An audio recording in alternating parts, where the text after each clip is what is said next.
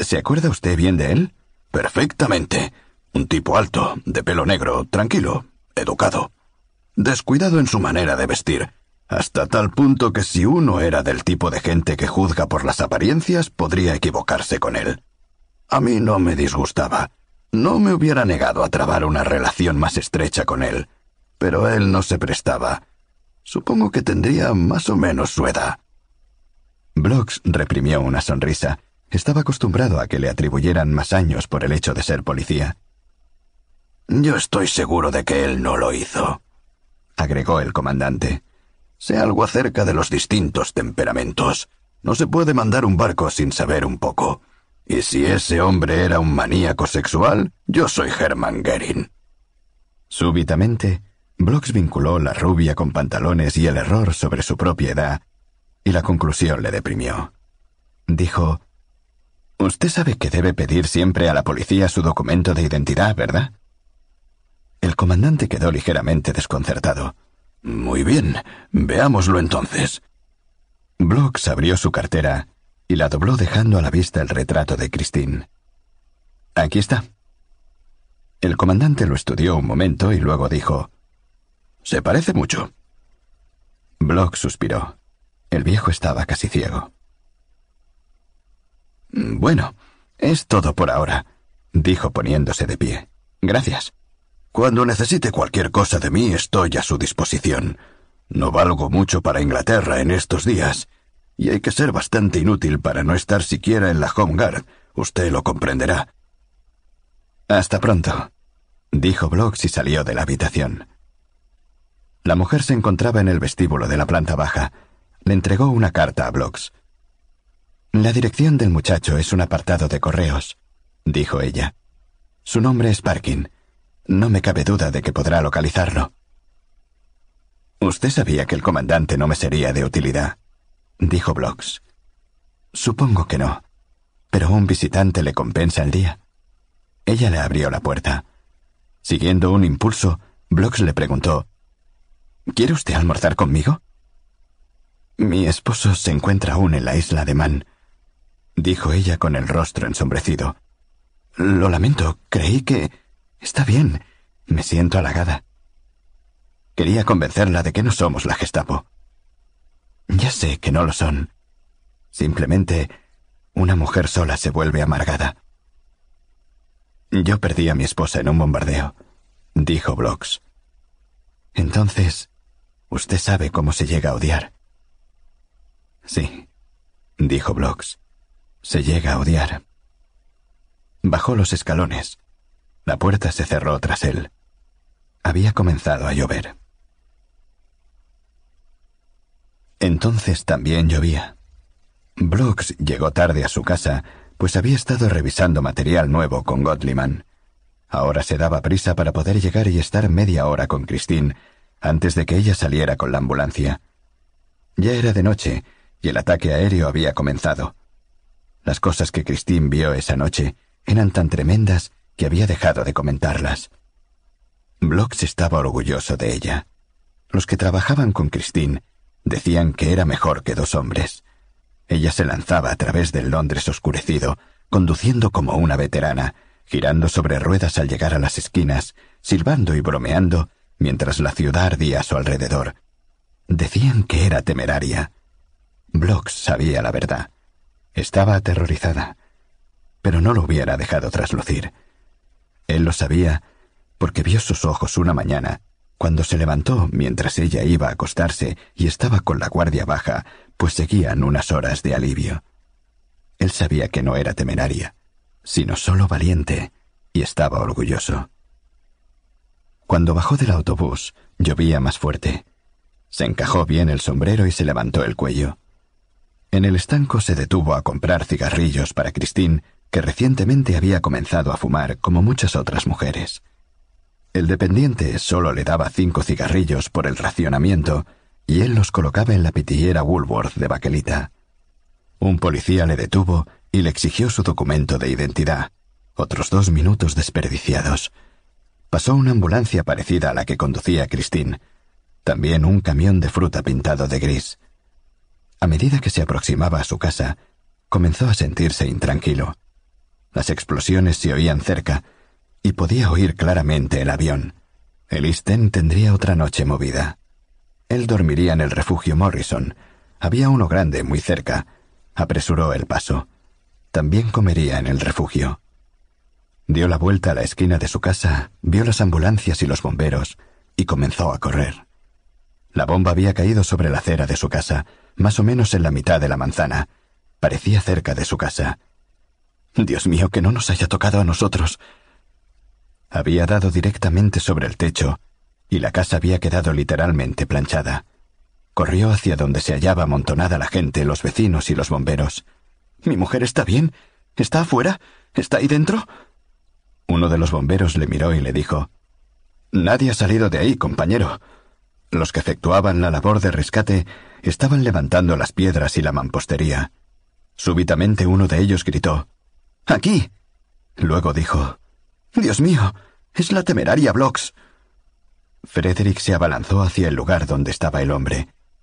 Christine estaba bajo un gran desprendimiento de cascotes.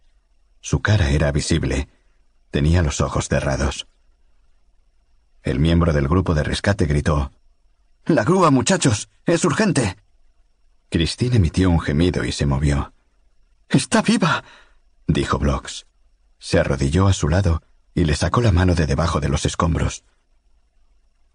No puede mover eso, le dijo el miembro del grupo de rescate. Levantaron los escombros. Se va a matar, dijo el hombre, y se inclinó para ayudarle. Cuando llegaron a setenta centímetros del suelo, estaban metidos dentro y sostenían el peso con los hombros. Ahora el peso no estaba sobre Christine. Un tercer hombre vino a hacer fuerza, y luego un cuarto, y todos hacían fuerza juntos. Blocks dijo, La voy a sacar. Se deslizó bajo la rampa de ladrillo y cogió a su esposa entre sus brazos. ¡Diablos, está cediendo! gritó uno. Blocks logró escabullirse de allí abajo con Cristina apretada contra su pecho. En cuanto él estuvo fuera, los del grupo de rescate se hicieron a un lado y dejaron caer el bloque de mampostería, que cayó a tierra con gran estruendo. Y cuando Block se dio cuenta de que eso había caído sobre Christine, supo que ella moriría. La llevó hasta la ambulancia, que partió inmediatamente. Ella abrió una vez más los ojos antes de morir y dijo Tendrás que ganar la guerra sin mí, querida. Más de un año después, mientras caminaba bajando la loma de Highgate hacia el cuenco de Londres, con la lluvia mezclada con las lágrimas que le corrían por la cara, pensó que la mujer de la casa del espía había dicho una gran verdad. Logran que uno odie. En la guerra los muchachos se vuelven hombres y los hombres se vuelven soldados, y los soldados llegan a ascender de jerarquía. Y por esa razón, Billy Parkin, de 18 años, que provenía de una pensión en Highgate y cuyo destino natural hubiera sido ser aprendiz de la curtiduría de su padre en Scarborough, tenía para el ejército 21 años y había ascendido a sargento. Su misión consistía en conducir su escuadrón de vanguardia a través de un bosque caluroso y seco hasta una aldea encalada de Italia. Los italianos se habían entregado, pero los alemanes no, y eran los alemanes los que estaban defendiendo Italia contra la invasión combinada de las fuerzas angloamericanas. Los aliados se dirigían a Roma, y eso, para el escuadrón del sargento Parkin, significaba recorrer un largo camino.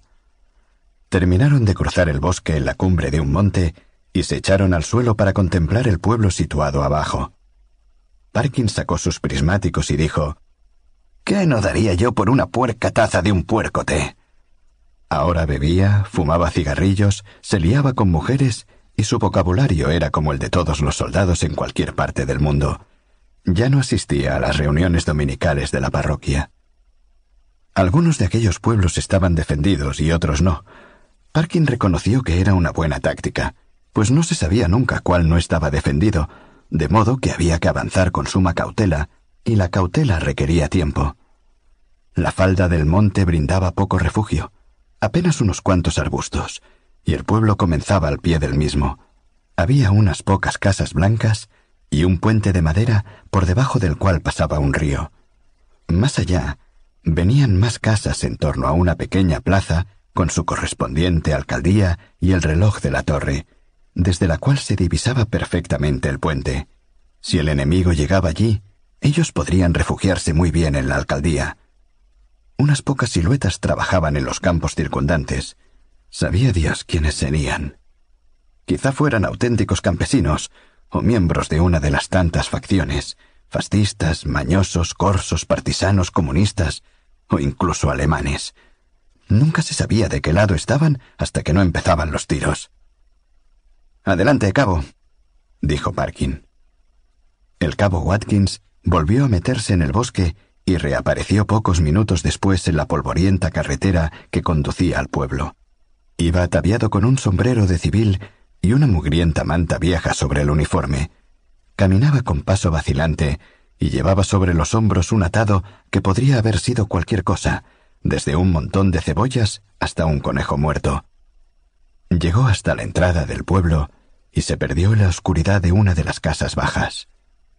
Pasado un momento salió y arrimándose contra la pared del lado que no podía ser divisado desde la aldea, miró hacia los soldados apostados en la cima y por tres veces hizo señas con el brazo en alto. Uno, dos, tres. El escuadrón comenzó a marchar hacia abajo por la falda de la montaña en dirección de la aldea. Todas las casas están vacías, sargento, dijo Watkins. Parkin asintió. Eso no significaba nada. Se desplazaron a través de las casas hasta la orilla del río.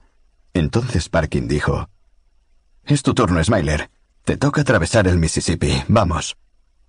El asistente Smiler Hudson apiló cuidadosamente su equipo, se quitó el casco, las botas y la camisa, y se deslizó hacia la estrecha corriente de agua.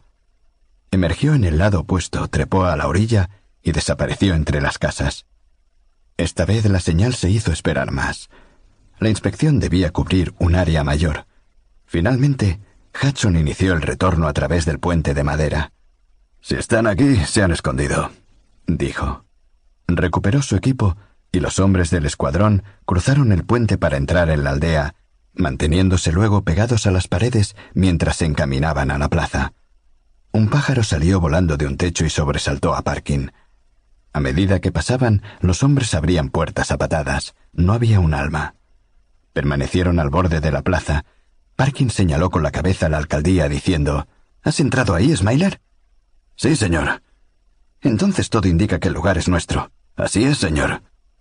Parkin se adelantó para cruzar la plaza, y entonces sucedió. Estampidos de rifles y ametralladoras lo rodearon. Watkins, que iba delante, soltó un grito de dolor y se agarró la pierna. Parkin le levantó en vilo. Un tiro le arrancó el casco de metal. Corrió hasta la casa más próxima, aseguró la puerta y se dejó caer al suelo. El tiroteo se interrumpió. Parkin se atrevió a mirar afuera. En la plaza había un hombre herido, Hudson. Se movió y sonó un tiro aislado. Ya no se movió más. Hijos de puta, dijo Parkin. Watkins hacía algo con su pierna mientras maldecía. ¿Aún tienes ahí la bala? Preguntó Parkin. ¡Ah! gritó Watkins con una sonrisa dolorida y manteniendo algo en alto. Ya no. Parkin volvió a mirar afuera. Están en la torre del reloj. Nadie hubiera creído que había sitio allí. No pueden ser muchos. Pero pueden tirar bien. Sí, nos tienen inmovilizados. Parkin frunció el ceño. ¿Tenemos fuegos de artificio? Sí. A ver, echemos una mirada. Parkin abrió la mochila de Watkins y sacó la dinamita. Bueno, prepárame una mecha de diez segundos. Los otros estaban en la casa de enfrente. Parkin les gritó. Escuchad. Apareció una cara ante la puerta. ¿Sargento? Voy a tirar un tomate. Cuando pegue el grito, abridme. De acuerdo. Parkin encendió un cigarrillo. Watkins le entregó un cartucho de dinamita. Parkin gritó ¡Fuego! Encendió la mecha con el cigarrillo, salió a la calle, echó el brazo hacia atrás y arrojó el cartucho hacia la torre del reloj escabulléndose hacia adentro con el ruido de los disparos de sus propios hombres en los oídos. Una bala dio en el marco de madera y una astilla le rebotó bajo el mentón. Oyó la explosión de la dinamita. Antes de que pudiera mirar, alguien desde la acera de enfrente gritó Estupendo. En el blanco. Parkin dio un paso afuera. La vieja torre del reloj se había desplomado. Se oía un sonido incongruente a medida que el polvo se depositaba sobre las ruinas. ¿Has jugado alguna vez al cricket? preguntó Watkins. Ha sido un lanzamiento genial. Parkin miró hacia el centro de la plaza. Los restos humanos desperdigados permitían deducir que se trataba de unos tres alemanes. De todos modos, la torre estaba bastante deteriorada, dijo él. Seguramente se hubiera caído igual si todos juntos hubiéramos estornudado junto a ella, dijo volviéndose. Otro día, otro dólar. Era una frase que había aprendido de los yankees. Sargento, la radio. Era el operador de radio. Parkin se acercó y cogió el aparato. Aquí el sargento Parkin. El mayor Roberts. Por el momento queda liberado del servicio activo, sargento. ¿Por qué? En un primer momento, Parkin pensó que se había descubierto su verdadera edad. Se le necesita en Londres. No me pregunte para qué, porque no lo sé. Deje a su segundo a cargo y vuelva a la base. En la carretera le estará esperando un vehículo. Sí, señor. Las órdenes también dicen que bajo ningún concepto debe usted arriesgar su vida, ¿comprendido? Parkin esbozó una sonrisa al pensar en la torre del reloj y la dinamita. Comprendido. Muy bien. Entonces en marcha, tío afortunado.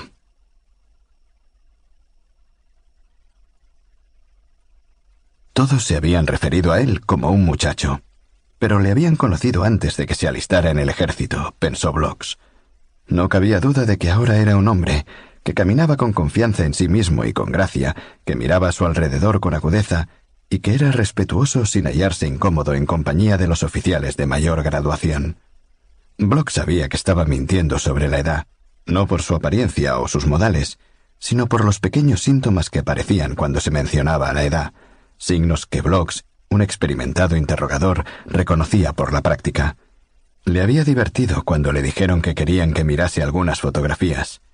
Ahora, cuando ya hacía tres días que estaba en la polvorienta cripta del señor Middleton en Kensington, la diversión se había convertido en tedio. Lo que más le irritaba era la prohibición de fumar. Lo más aburrido para Blocks era que debía sentarse y observarle. Llegado un momento, Parkin dijo, Supongo que no me habrán llamado para hacerme volver de Italia por un crimen de cuatro años atrás que podría esperar a que finalizara la guerra. Además, estas fotos son en su mayoría de oficiales alemanes, si este caso es algo secreto, sería mejor que me lo dijeran. Es algo secreto, dijo Blocks. Parkin volvió a las fotografías. Todas eran viejas, la mayoría descoloridas y poco claras. Muchas estaban tomadas de libros, revistas y periódicos. A veces Parkin usaba una lupa que el señor Middleton, hombre previsor, le había facilitado para que observara más detenidamente una cara pequeña en medio de un grupo. Cada vez que sucedía esto, el corazón de Block se aceleraba, solo para desacelerarse cuando Parkin dejaba la lupa a un lado y volvía a coger otra fotografía. Fueron hasta un pub cercano para almorzar. La cerveza era floja, como casi toda la cerveza de tiempo de guerra, pero aún así, Blocks consideró adecuado restringir a dos vasos la cuota del joven Parkin. De haber estado solo, se hubiera despachado un litro. El señor Feibar era de carácter tranquilo dijo Parkin. Nadie hubiera dicho que tuviera esa característica. Además, la dueña de la casa no era una defesio, y ella le iba detrás. Pensándolo bien, creo que yo podría haberle hecho el favor si hubiera sabido cómo afrontar el asunto. Pero claro, solo tenía dieciocho años. Comieron pan y queso, y Parkin engulló una docena de cebolletas en vinagre. Cuando volvían del restaurante, se detuvieron ante la fachada de la casa mientras Parkin fumaba otro cigarrillo. Fíjese, dijo, en que era un tipo más bien grandote, guapo, que se expresaba bien. Todos le menospreciábamos un poco por la vestimenta pobretona y andaba en una bicicleta y no tenía dinero. Quizá fuese una forma sutil de disfraz. Sus cejas se alzaron con expresión interrogante. Quizá lo fuese. Esa tarde, Parkin halló no una, sino tres fotos de Feibar. En una de ellas tenía solo nueve años. El señor Middleton guardaba el negativo. Heinrich Rudolf Hans von también conocido como Feibar, nació el 26 de mayo de 1900 en una aldea llamada Olm, en la Prusia Occidental. La familia de sus padres había sido propietaria de valiosas tierras durante generaciones. Su padre era el hijo segundo, también lo fue Heinrich. Todos los hijos segundos eran oficiales en el ejército. Su madre era hija de un oficial superior del Segundo Reich, nacida y criada para ser la esposa de un aristócrata, y lo fue. A la edad de trece años, Heinrich fue a la escuela militar de Karlsruhe, en Baden. Dos años más tarde, le trasladaron a la institución más prestigiosa de Alemania, llamada Grosslichterfelder, cerca de Berlín. Los dos habían sido lugares de férrea disciplina, donde la mente de los alumnos se mejoraba a base de bastonazos, baños fríos y mala comida. Sin embargo, Heinrich aprendió a hablar inglés y francés, estudió historia y aprobó sus exámenes finales con las más altas calificaciones existentes desde comienzos del siglo. Había otros dos elementos de importancia en su carrera de estudiante. El primero, durante un invierno crudo se rebeló contra la autoridad hasta el punto de escaparse por la noche de la institución y recorrer a pie los casi 200 kilómetros hasta la casa de su tía. El segundo, durante un ejercicio de práctica de lucha, le rompió un brazo al instructor y le azotaron por insubordinación. Durante un breve periodo en 1920, fue cadete en la zona neutral de Friedrichsfeld, cerca de Wesel. Hizo entrenamiento de guerra para oficiales en la Escuela de Guerra de Metz en 1921 y fue licenciado en 1922 con el grado de subteniente. ¿Cuál era la frase que usted utilizaba? le preguntó Godliman a Blocks. El equivalente alemán para Eton y Sandhurst. Durante los años que siguieron, realizó cortos viajes, asignado a una media docena de lugares, a la manera de alguien a quien se está preparando para cargos de alta jerarquía. Siguió distinguiéndose como atleta, especializándose en carreras de larga distancia. No hizo amigos íntimos, nunca se casó y se negó a afiliarse al Partido Nacional Socialista. Su promoción a teniente fue retrasada por un oscuro incidente que incluía el embarazo de la hija de un teniente coronel del Ministerio de Defensa, pero finalmente recibió su ascenso en 1928. Su costumbre de hablar con los oficiales superiores como si fueran sus iguales llegó a ser aceptada y considerada excusable por tratarse de un joven oficial en ascenso y un aristócrata prusiano. Hacia finales de 1920, el almirante Wilhelm Canaris trabó amistad con el tío de Heinrich, Otto, que era hermano mayor de su padre, y pasó algunos periodos de vacaciones en la finca de la familia, en Olm. En 1931, Adolf Hitler, que aún no era canciller de Alemania, estuvo allí como invitado. En 1933, Heinrich fue ascendido a capitán y se dirigió a Berlín con propósitos no especificados. Esa era la fecha de la última fotografía. Por aquel entonces, de acuerdo con las informaciones procedentes de diversas publicaciones, pareció haber dejado de existir. Podemos conjeturar el resto, dijo Godliman. El Abwehr le adiestra en radiotransmisión, códigos, confección de mapas topográficos, robo, chantaje, sabotaje y asesinato. Llega a Londres hacia 1937 con tiempo disponible como para fraguarse una sólida cobertura, quizá dos, y sus propias condiciones y agudo instinto van acentuándose con el juego del espionaje. Cuando estalla la guerra se considera en libertad para matar. Contempló la fotografía situada sobre su escritorio. Es un muchacho estupendo. Se refería a una fotografía de un equipo de carreras de cinco mil metros que pertenecía al décimo batallón Yeaga de Hanover. Feibar estaba en el centro sosteniendo una copa. Tenía la frente alta, pelo abundante, barbilla larga y una boca pequeña sobre la que lucía un estrecho bigote. Gottliman le pasó la fotografía a Billy Parkin. ¿Ha cambiado mucho? Parecía bastante mayor, pero quizá haya influido su vestimenta. Estudió pensativamente la foto. Tenía el pelo más largo y no llevaba bigote. Le devolvió la fotografía a través del escritorio. Pero no cabe duda de que es él. En el archivo hay dos puntos más, ambos dignos de reflexión, dijo Gottliman. En primer lugar, dicen que pudo haber ingresado en el servicio de inteligencia en 1933, pero eso siempre se deduce cuando la carrera de un oficial se interrumpe sin razón aparente.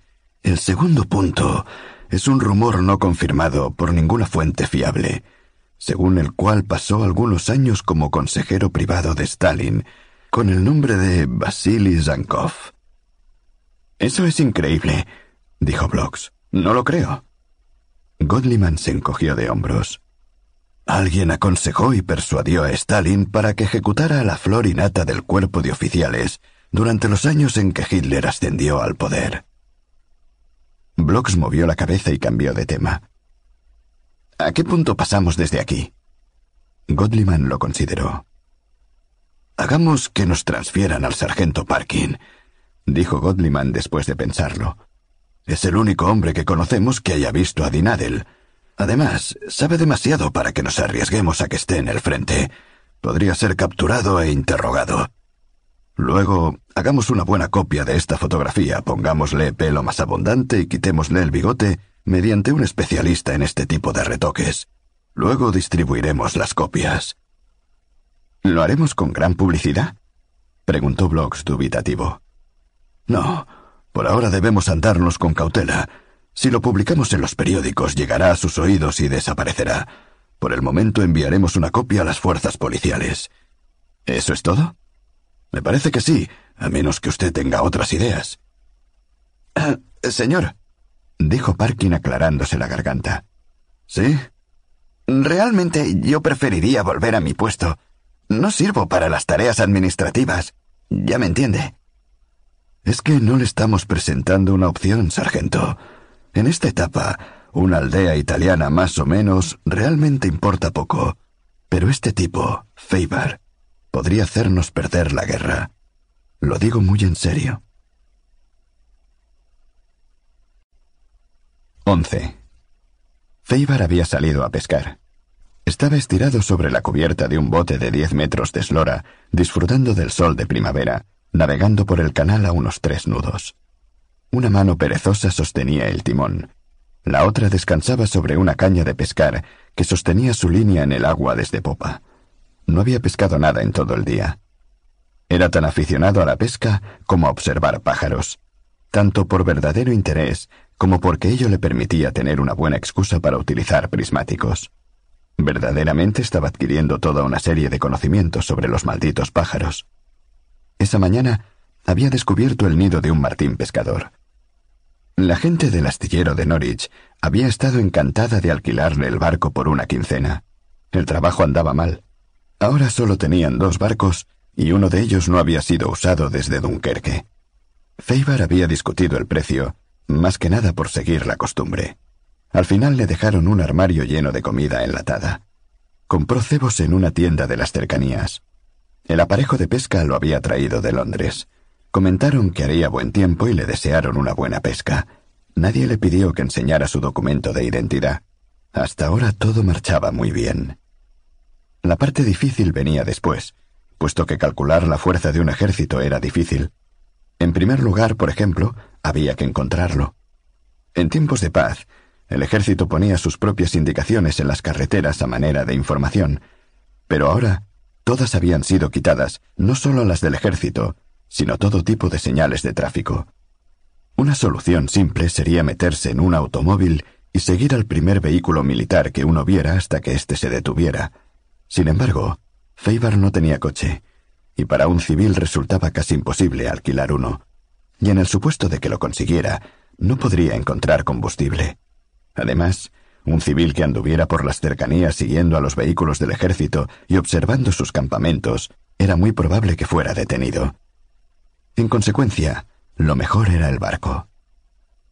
Algunos años atrás, se dispuso que la venta de mapas era ilegal, pero antes Feibar había descubierto ya que Gran Bretaña tenía miles de kilómetros de cursos de agua en su interior. La red original de ríos había sido aumentada durante el siglo XIX mediante una gran red de canales. En algunas zonas había casi tantos cursos de agua como carreteras, y Norfolk era una de esas áreas. El barco presentaba muchas ventajas.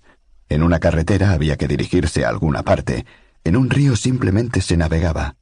Dormir en un coche aparcado llamaba la atención, pero dormir en un barco amarrado resultaba natural. Navegaba por un lugar solitario. ¿Y acaso alguien había oído hablar alguna vez de bloqueo de un canal? Tenía sus desventajas. Los campos de aterrizaje y las trincheras tenían que estar próximos a las carreteras, pero estaban ubicados sin referencia a los accesos por agua. Feibar debía explorar los alrededores durante la noche, dejando su barco amarrado y deambulando por las laderas de las montañas a la luz de la luna, cubriendo cincuenta kilómetros de ida y vuelta, y durante el trayecto seguramente perdería el contacto con aquello que estaba buscando, ya fuera por la oscuridad o porque simplemente no tendría bastante tiempo para verificar cada kilómetro cuadrado de tierra. Cuando volviera, un par de horas después del amanecer, podría dormir hasta el mediodía, luego zarpar, deteniéndose ocasionalmente para trepar a tal o cual montículo cercano y observar desde allí los alrededores. Al anochecer, en las granjas aisladas y en los pubs de las orillas del río hablaría con la gente y quizá obtuviera indicios de la presencia militar pero hasta el momento no tenía ninguna. Estaba empezando a dudar de si estaría realmente en el lugar adecuado. Había tratado de ponerse en el lugar del general Patton pensando, si yo estuviera planeando invadir Francia por el este del Sena, desde una base en el este de Inglaterra, ¿dónde localizaría esa base? Obviamente en Norfolk. Era una gran extensión de campiña solitaria, con abundante tierra llana apta para los aviones, cerca del agua en caso de ser necesaria una rápida partida, y el Wash era el lugar adecuado para reunir una flota de barcos. Sin embargo, estos cálculos podían ser erróneos por alguna razón que él ignoraba. Pronto tendría que tener en cuenta la posibilidad de un rápido desplazamiento a través del país hacia una nueva área, quizá el Fens. Ante él apareció una compuerta, de modo que recogió un poco la vela para disminuir la marcha. Se deslizó suavemente hacia la esclusa y chocó suavemente contra las compuertas. El cuidador tenía su casa sobre la costa, de modo que Feibar hizo bocina con las manos y llamó. Luego se quedó esperando. Sabía que los cuidadores eran una raza de seres a los que no se les podía dar prisas.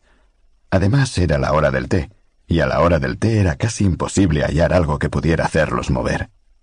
Una mujer llegó hasta la puerta de la casa y le hizo señas de que se aproximara. Feibar le contestó en señal de asentimiento. Luego saltó a tierra, amarró el barco y entró en la casa. El cuidador estaba en mangas de camisa sentado a la mesa de la cocina. Al verle le preguntó No tiene prisa, ¿verdad? En absoluto, dijo Feibar sonriendo. Sírvele una taza de té, Mavis. Gracias, no es necesario, dijo Feibar amablemente. Sírvase, acabamos de preparar una tetera. Bueno, gracias. Feibar se sentó. La pequeña cocina era aireada y limpia, y le sirvieron el té en una bonita taza de porcelana china. ¿Se ha tomado unas vacaciones de pesca? preguntó el cuidador. De pesca y de observación de pájaros, respondió Feibar. Estoy pensando en amarrar pronto y pasarme un par de días por tierra. Ah, bueno, de ser así, mejor manténgase hacia el otro lado del canal, porque este es zona de paso restringido. Ah, sí. No sabía que hubiera tierras del ejército por aquí. Sí, comienzan a medio kilómetro de aquí. No sé si serán del ejército porque se mantienen en reserva y no me lo dicen. Bueno, supongo que no tenemos por qué saberlo, dijo Feibar. Así debe ser. Bien, tómese su té y luego le abriré la compuerta. Gracias por dejarme terminar mi té. Salieron de la casa y Feibar se metió en el barco y lo desamarró. Las compuertas se cerraron lentamente tras él y luego el hombre abrió el acceso que le franqueaba el paso. El barco se hundió gradualmente, equilibrado por el nivel de agua de la esclusa. Por último, el cuidador abrió las compuertas frontales. Feibar izó las velas y avanzó. El encargado le despidió con el brazo en alto y agitando la mano. Volvió a detenerse unos seis kilómetros más adelante y atracó el barco junto a un sólido árbol de la orilla. Mientras esperaba que cayera la noche, se preparó un plato de salchichas de lata y bizcochos, los acompañó de una botella de agua. Se vistió con sus ropas negras y metió en la mochila sus prismáticos, la cámara fotográfica y un ejemplar de aves raras de East Anglia. También se llevó una brújula y una linterna. Estaba preparado. Apagó el farol Cerró la cabina con llave, saltó a tierra y tras consultar la brújula a la luz de la linterna, Se metió en la franja boscosa que bordeaba el canal. A lo largo de cerca de un kilómetro caminó en dirección sur con respecto a su barco, hasta que llegó a un cercado de alambre de espino de unos dos metros de alto y rematado con tiras de alambre. Retrocedió nuevamente hasta el bosque y trepó a un árbol. Las nubes eran dispersas y la luna iluminaba la zona perfectamente. Más allá del cerco, el terreno se extendía llano, con suaves declives. Feibar ya había hecho este tipo de reconocimiento con anterioridad en Biggin Hill, Aldershot y en otra cantidad de áreas militares del sur de Inglaterra. Había dos niveles de seguridad, las patrullas que recorrían el perímetro cercado y los puestos de guardia estables. Los dos niveles, consideraba, podían ser superados con cautela y paciencia. Feibar bajó del árbol y volvió a la alambrada. Se escondió tras un arbusto y se instaló a esperar. Tenía que saber cuándo pasaría por allí la patrulla. Si no pasaba hasta el amanecer, simplemente volvería a la noche siguiente. Si tenía suerte, no tardaría en pasar. Por el tamaño aparente del área bajo vigilancia, se dio cuenta de que solo harían una ronda por la noche. Tuvo suerte. Poco después de las diez escuchó pasos y tres hombres pasaron por el lado interior de la alambrada. Cinco minutos después la cruzó. Caminó hacia el sur. Cuando cualquier dirección es buena, lo mejor es seguir una línea recta. No utilizó la linterna. Dentro de lo posible, se mantuvo junto a las alambradas y a los árboles, y evitó los montículos donde podía dibujarse su silueta contra la luz de la luna. El vasto campo era un cuadrado abstracto en negro, gris y plata. El suelo bajo sus pies estaba algo mojado, como si en las cercanías hubiera pantanos. Ante él, un zorro atravesó el campo, tan rápido como un sabueso y con tanta gracia como un gato. Eran las once y media de la noche cuando se topó con los primeros indicios de actividad militar. Y eran unos indicios muy extraños. La luna se asomó y vio a menos de medio kilómetro varias filas de construcciones de una sola planta, organizadas con la inequívoca precisión de un cuartel. Inmediatamente se echó cuerpo a tierra.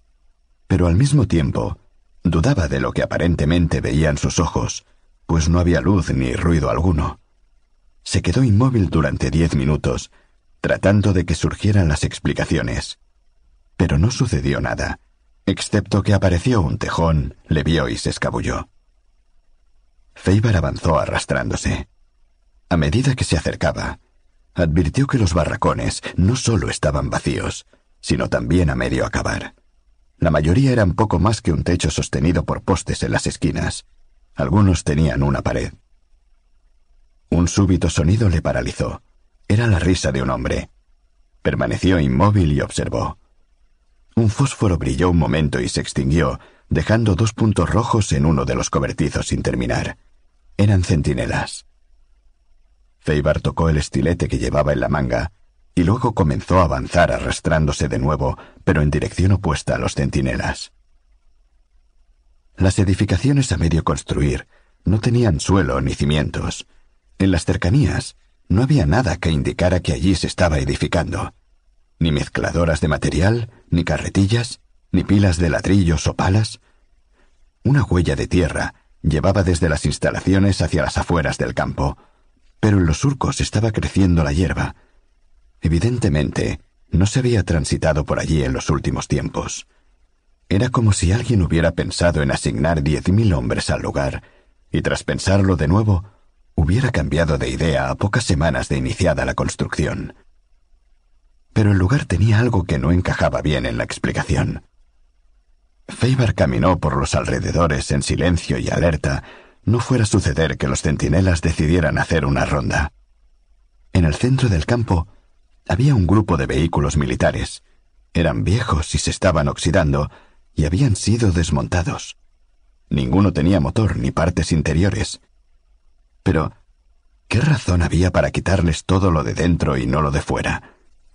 Las instalaciones que tenían una pared eran más que nada hileras, y sus paredes daban al exterior, era como un estudio cinematográfico y no una base de operaciones.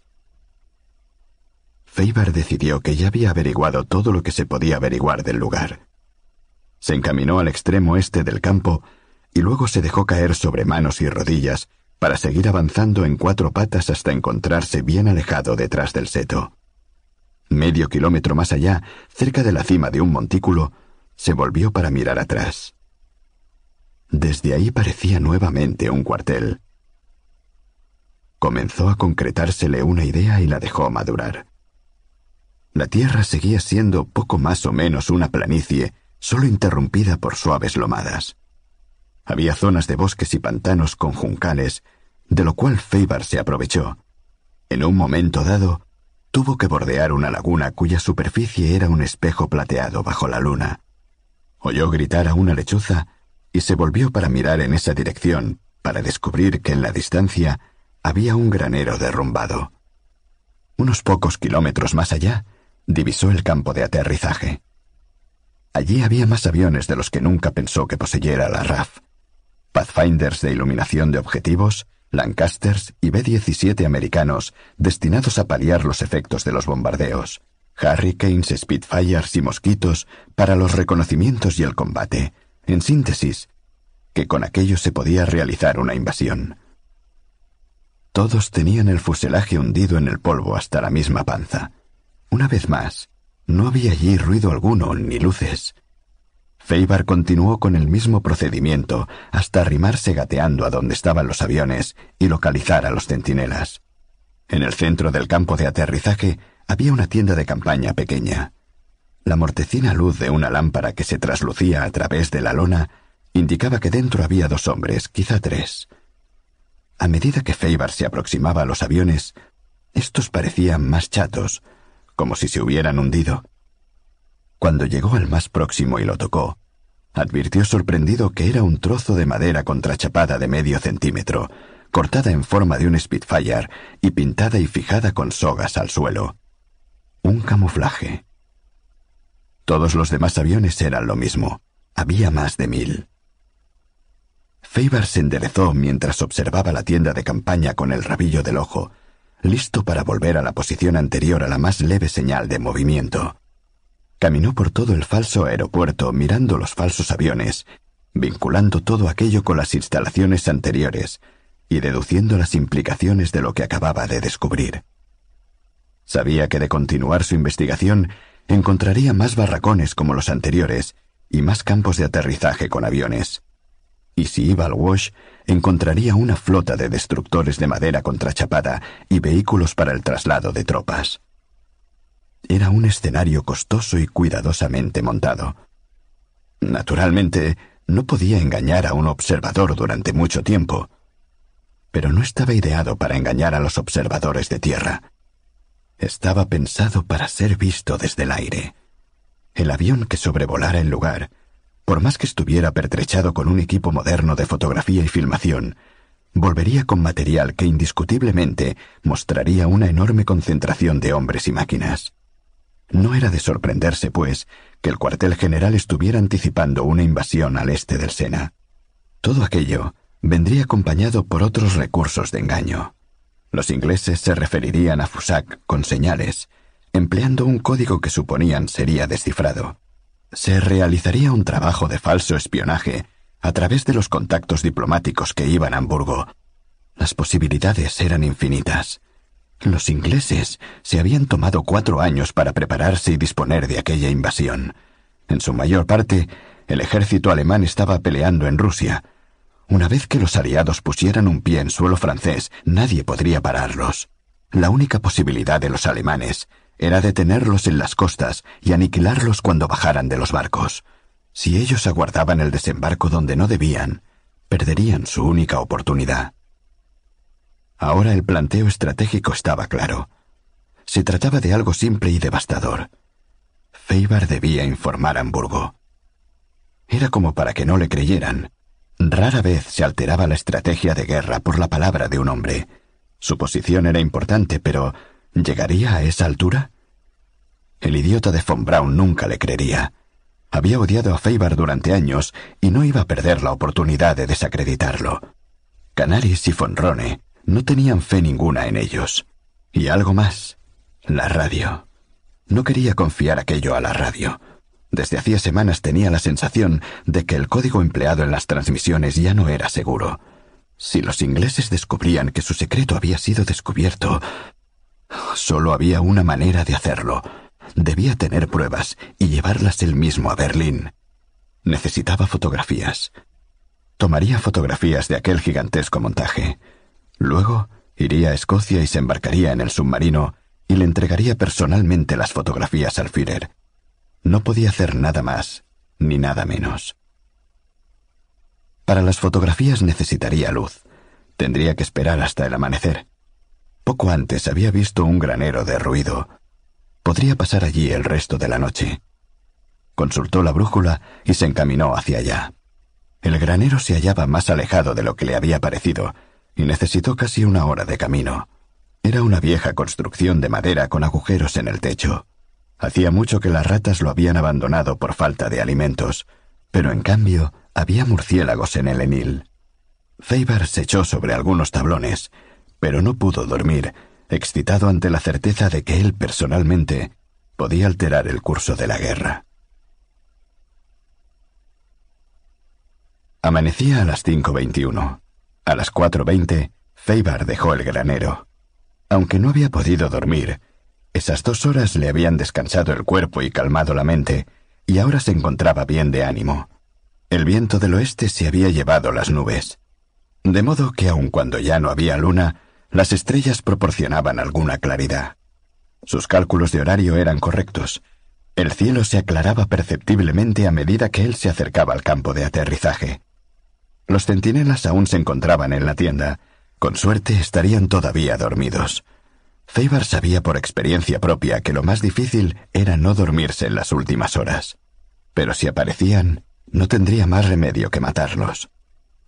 Eligió su posición y cargó la Leica con un rollo ACFA color instantáneo de 35 milímetros. Esperó a que los elementos químicos de la película sensible a la luz no se hubieran arruinado.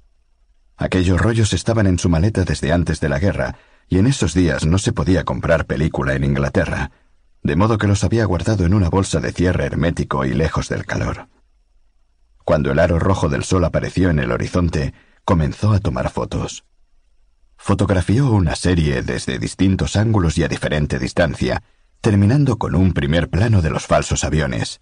De ese modo, las fotos mostrarían tanto el aspecto general como la realidad. Cuando concluía la última toma, alcanzó a advertir un movimiento con el rabillo del ojo. Se echó al suelo y se escondió bajo un mosquito de madera contrachapada. Un soldado salió de la tienda. Caminó unos pocos pasos, orinó sobre la tierra, se desperezó, bostezó y luego se encendió un cigarrillo. Echó una mirada a su alrededor, tiritó y volvió a la tienda. Feibar se levantó y corrió. Cuando estuvo a unos doscientos metros, se volvió para mirar atrás. El campo de aterrizaje estaba fuera del alcance de la vista. Se encaminó hacia el oeste, hacia los cobertizos. Esto sería más importante que un caso de espionaje ordinario. Hitler era el único que siempre había tenido razón. El hombre que trajera la prueba de que una vez más el Führer tenía razón y de que todos los expertos estaban equivocados, podía esperar algo más que una palmada en la espalda. Feibar sabía que Hitler le consideraba el mejor de los agentes del Abwehr y ese triunfo podría muy bien valerle el puesto de Canaris. Pero era preciso hacer el trabajo. Apresuró el paso. Recorrió una parte de la distancia corriendo y otra al paso, de modo que llegó a las instalaciones a las seis y media. Ya había aclarado totalmente, y podía aproximarse más, porque los centinelas ya no se encontraban en su tienda de campaña, sino en una de las falsas barracas sin pared y con un amplio campo de visión ante ellos. Se tiró al suelo junto al seto y tomó fotografías a distancia. La película ordinaria simplemente mostraría un cuartel, pero la ampliación tendría que revelar los detalles falsos. Cuando inició el camino de regreso al barco, llevaba consigo treinta fotografías. Volvió a apresurar el paso, pues ahora resultaba notablemente llamativo. Un tipo vestido de negro con una mochila cargada andando por un área prohibida. Llegó a la alambrada una hora después, sin ver a su alrededor nada más que gansos silvestres. Cuando trepó la alambrada sintió un gran alivio. Dentro de la alambrada todas las sospechas se acumulaban en su contra. Fuera de ella contaba con muchos argumentos de defensa, pescar, observar pájaros, en fin, que el período de mayor riesgo había pasado. Siguió avanzando por el cinturón de tierra, reteniendo el aliento y aliviándose de la tensión de la noche anterior. Ahora navegaría unos pocos kilómetros, decidió, antes de volver a atracar y dormir unas horas. Llegó al canal. Ya estaba salvo. En la luz de la mañana el barco se veía hermoso. En cuanto se hiciera a la vela se prepararía un té. Luego... Un hombre de uniforme salió de la cabina del barco. Bien, bien. ¿Quién será usted? dijo. Feibar se quedó paralizado, pero dejó que su tremenda frialdad y sus viejos instintos comenzaran a actuar. El intruso llevaba el uniforme de la Home Guard. En una cartuchera abotonada llevaba alguna especie de revólver. Era alto y con aspecto de tener alguna categoría. Representaba unos sesenta años. El blanco pelo le asomaba por debajo de la gorra. No hizo ningún ademán de sacar el arma. Feibar advirtió todo esto y dijo Está usted en mi barco, de modo que creo que soy yo el que debe preguntar quién es usted. Capitán Steven Langham, de la Home Guard. James Baker. Feibar permaneció en tierra. Un capitán no salía de patrulla solo. ¿Y qué está haciendo? Estoy de vacaciones. ¿Dónde ha estado? Observando pájaros. ¿Desde antes del amanecer? Watson, manténgase en su puesto. Un muchacho más bien joven con uniforme se colocó a la izquierda de Feibar empuñando una escopeta. Feibar miró a su alrededor. Había otro hombre a su derecha y un cuarto detrás de él. El capitán preguntó alzando la voz. ¿De qué lado venía, cabo? La respuesta llegaba desde la copa de un árbol. Del área prohibida, señor. Feibar calculaba sus posibilidades. Eran cuatro contra uno hasta que el cabo bajara del árbol. Tenían solo dos armas, la escopeta y la pistola del capitán, y eran fundamentalmente aficionados. El barco también sería una ayuda. ¿Área prohibida? dijo. Todo lo que vi fue una pequeña alambrada. Mire, Haga el favor de apuntar con ese cañón hacia otro lado, a ver si se le escapa. Nadie sale a observar pájaros en la oscuridad, dijo el capitán. Si uno se instala al abrigo de la oscuridad, está ubicado y oculto para el momento en que los pájaros despiertan. Esa es la manera adecuada de hacerlo. Pero vea, la Hongar es muy patriota, diligente y todo lo que usted quiera, pero no exageremos las cosas. Lo que usted tiene que hacer es pedirme los documentos y pasar un informe por escrito, ¿no es así? El capitán esbozó un gesto de duda. ¿Qué lleva en esa mochila?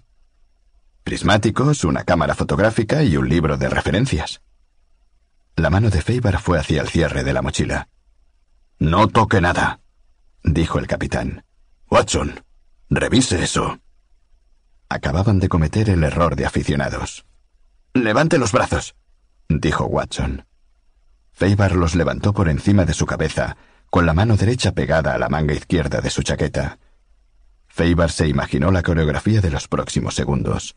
No debían producirse disparos. Watson se colocó a la izquierda de Feibar apuntándole con la escopeta y abrió la mochila de Feibar. Feibar sacó el estilete de la manga, se volvió hacia Watson y le hundió el arma hasta el mango en la garganta. Con la otra mano le arrebató la escopeta. Los otros dos soldados que estaban en la orilla avanzaron hacia él y el cabo comenzó a descender del roble. Feibar sacó el estilete de la garganta de Watson y el hombre se desplomó. El capitán estaba tratando de abrir su cartuchera. Feibar saltó a la orilla del velero y el movimiento del barco hizo trastabillar al capitán. Feibar le lanzó una puñalada con su arma, pero el hombre estaba bastante alejado como para que el golpe fuese definitivo. La punta dio en la solapa de su chaqueta. Luego siguió hacia arriba dividiéndole el mentón. Su mano dejó de palpar la cartuchera para ir hacia la herida. Instantáneamente, Feibar se volvió para enfrentarse a los de la orilla. Uno de los soldados saltó. Feibar avanzó sobre él y le sostuvo el brazo derecho estirado y rígido, con lo cual se ofreció como blanco del estilete de veinte centímetros de largo. El impacto hizo perder pie a Feibar, que soltó el estilete apresado bajo el cuerpo del soldado caído. Feibar se apresuró a levantarse. No había tiempo de recuperar el arma. El capitán estaba abriendo la cartuchera. Feibar saltó sobre él buscándole la cara. La pistola estaba a la vista. Feibar llevó sus dedos a los ojos del capitán, que dio un grito de dolor y con un gesto trató de liberarse de los brazos de Feibar. Se produjo un temblor cuando el cuarto de los hombres consiguió abordar el velero. Feibar dejó al capitán, que ahora no podía ver y apuntar su pistola, aun cuando lograra quitarle el seguro. El cuarto hombre llevaba una porra de policía que utilizó con todas sus fuerzas contra Feibar, pero éste se movió hacia la derecha, de modo que el golpe no le dio en la cabeza, sino que lo alcanzó en el hombro izquierdo. Por el momento le paralizó el brazo. Con el canto de la mano golpeó el cuello del otro. Fue un golpe certero. Asombrosamente, el hombre sobrevivió y tuvo fuerzas para levantar la porra y disponerse a dar un segundo golpe que Feibar interrumpió. Ahora recuperó la sensibilidad en su brazo izquierdo y comenzó a dolerle mucho. Tomó entre sus manos la cabeza del soldado, se la torció y la giró y la volvió a torcer. El cuello del hombre se rompió con un súbito crujido. En el mismo momento, el porrazo cayó sobre la cabeza de Feibar, que retrocedió atontado. El capitán volvió a echarse contra él, aún con su paso vacilante. Feibar le pegó un empujón que le mandó hacia atrás, haciéndole perder la gorra y proyectándole fuera de la borda para ir a caer al agua con gran estrépito. El cabo saltó el último tramo que separaba la rama del árbol del suelo. Feibar recuperó su estilete de debajo del cuerpo del guardia y saltó a la orilla.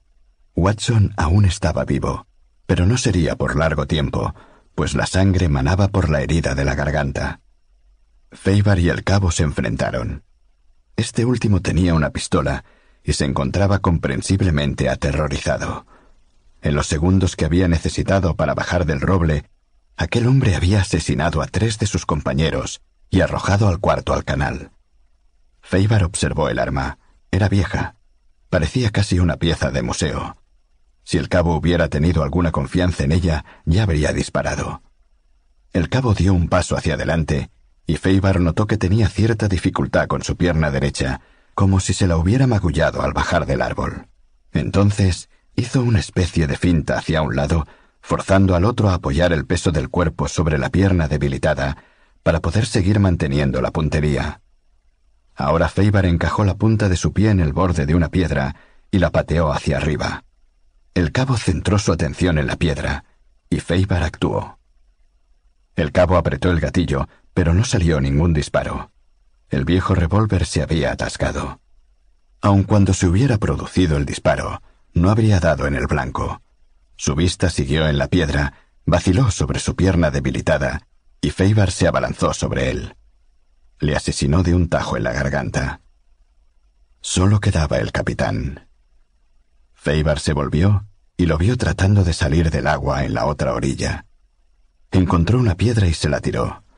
Dio justo en la cabeza del capitán, pero aún así el hombre alcanzó a salir del agua y comenzó a correr. Feibar se apresuró a llegar a la otra orilla. Vadeando y dando unas brazadas logró hacerlo. El capitán estaba a unos cien metros delante de él y corría, pero era viejo.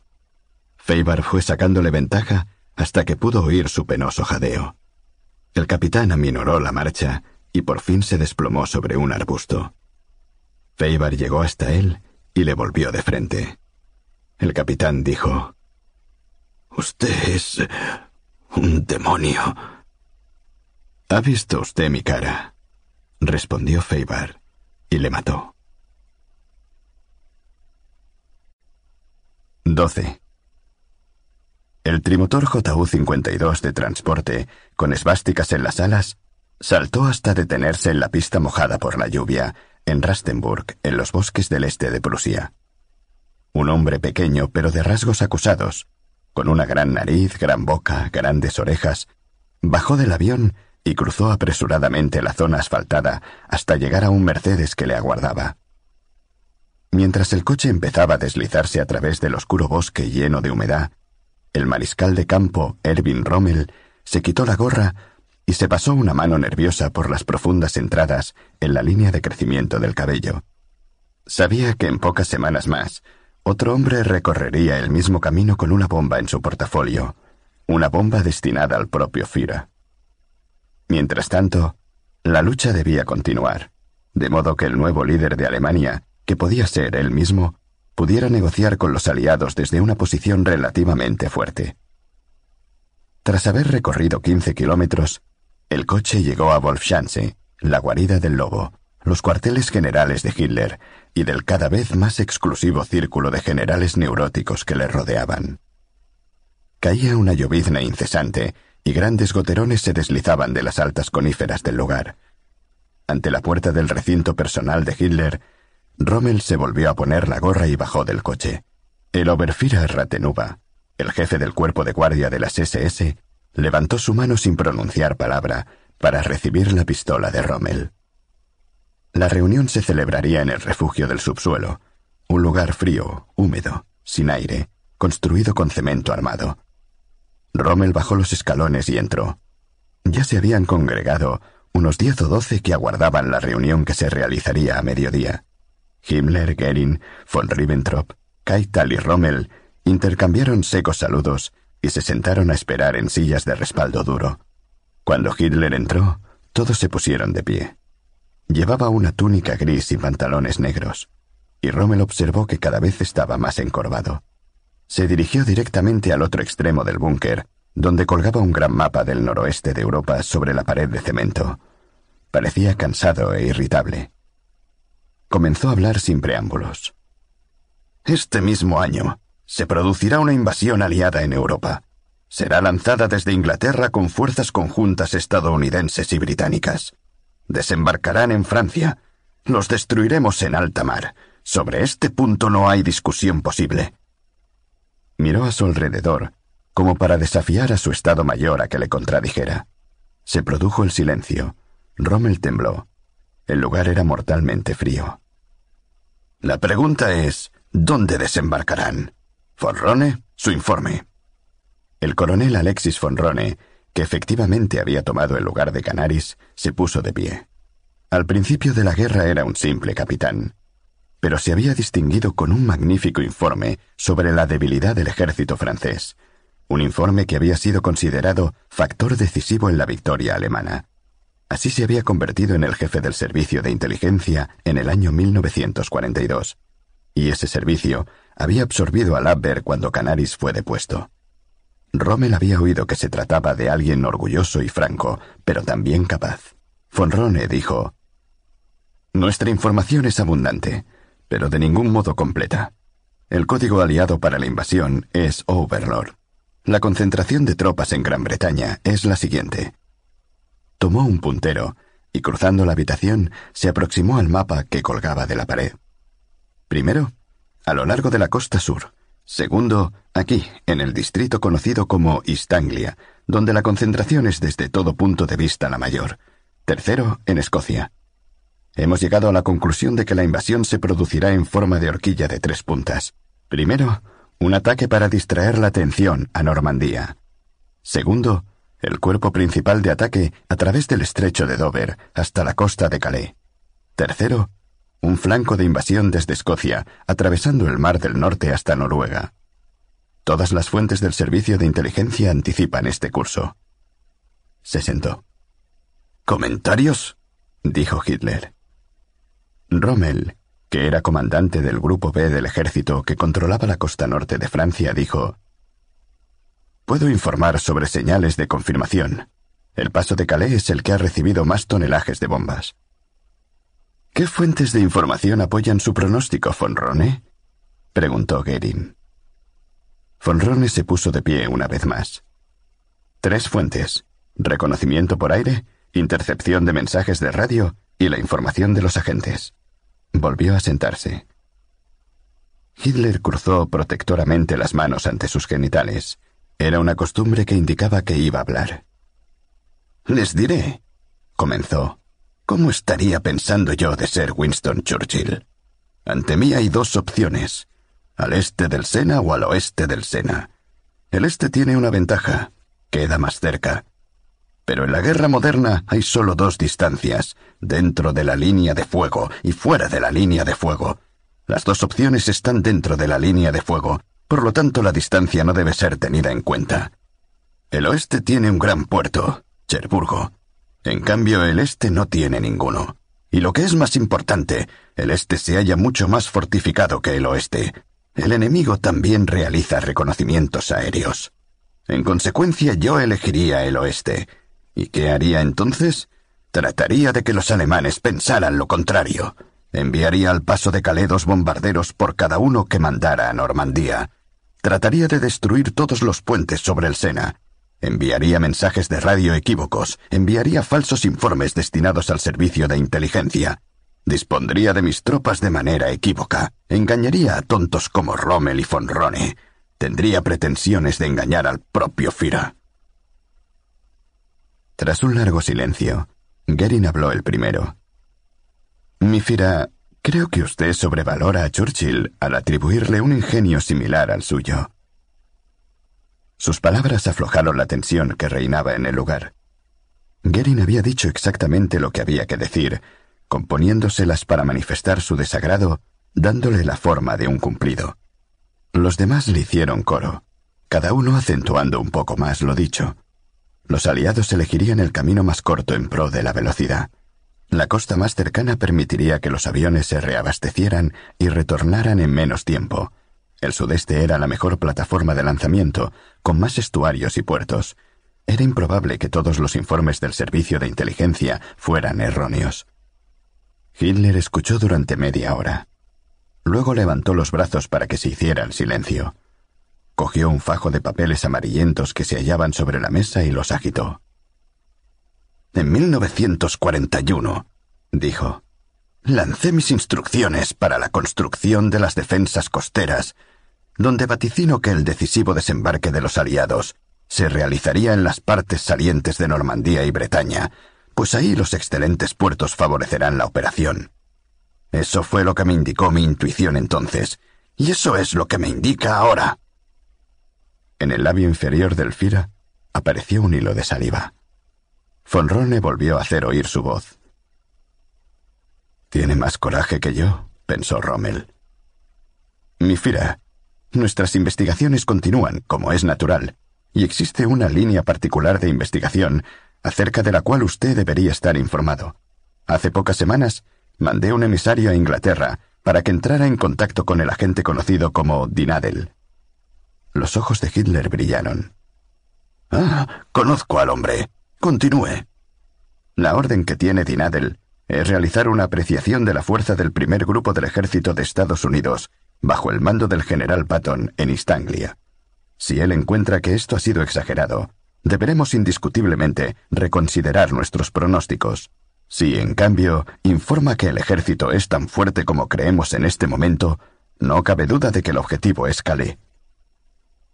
Eh, ¿Quién es ese Nadel? le preguntó Gerin a von Rone. Hitler respondió a la pregunta. Es el único agente valioso que reclutó Canaris. Y eso porque lo hizo a indicación mía. Conozco a su familia. Son alemanes de honor, leales, de una sola pieza. Y Dinadel es un hombre brillante. ¡Brillante! Conozco sus informes. Ha estado en Londres desde... Von Rone le interrumpió. Mi fira, ¿Sí? dijo Hitler fulminándole con la mirada. Entonces, usted aceptará el informe que envía a Dinadel, dijo von Rone tentativamente. Ese hombre descubrirá la verdad, dijo, asintiendo con la cabeza. Tercera parte. 13. Feibar se inclinó temblando contra un árbol y vomitó. Luego consideró si debía enterrar a los cinco hombres muertos. Podría necesitar entre treinta y sesenta minutos más o menos. Todo dependía de lo bien que escondiera los cuerpos. Durante ese tiempo podía ser atrapado. Tenía que considerar el riesgo contra las preciosas horas que podría ganar demorando el descubrimiento de los cuerpos. Muy pronto se descubriría la ausencia de los cinco hombres. Alrededor de las nueve comenzaría a organizarse la búsqueda. Dando por sentado que pertenecían a una patrulla de servicio regular, su recorrido sería conocido.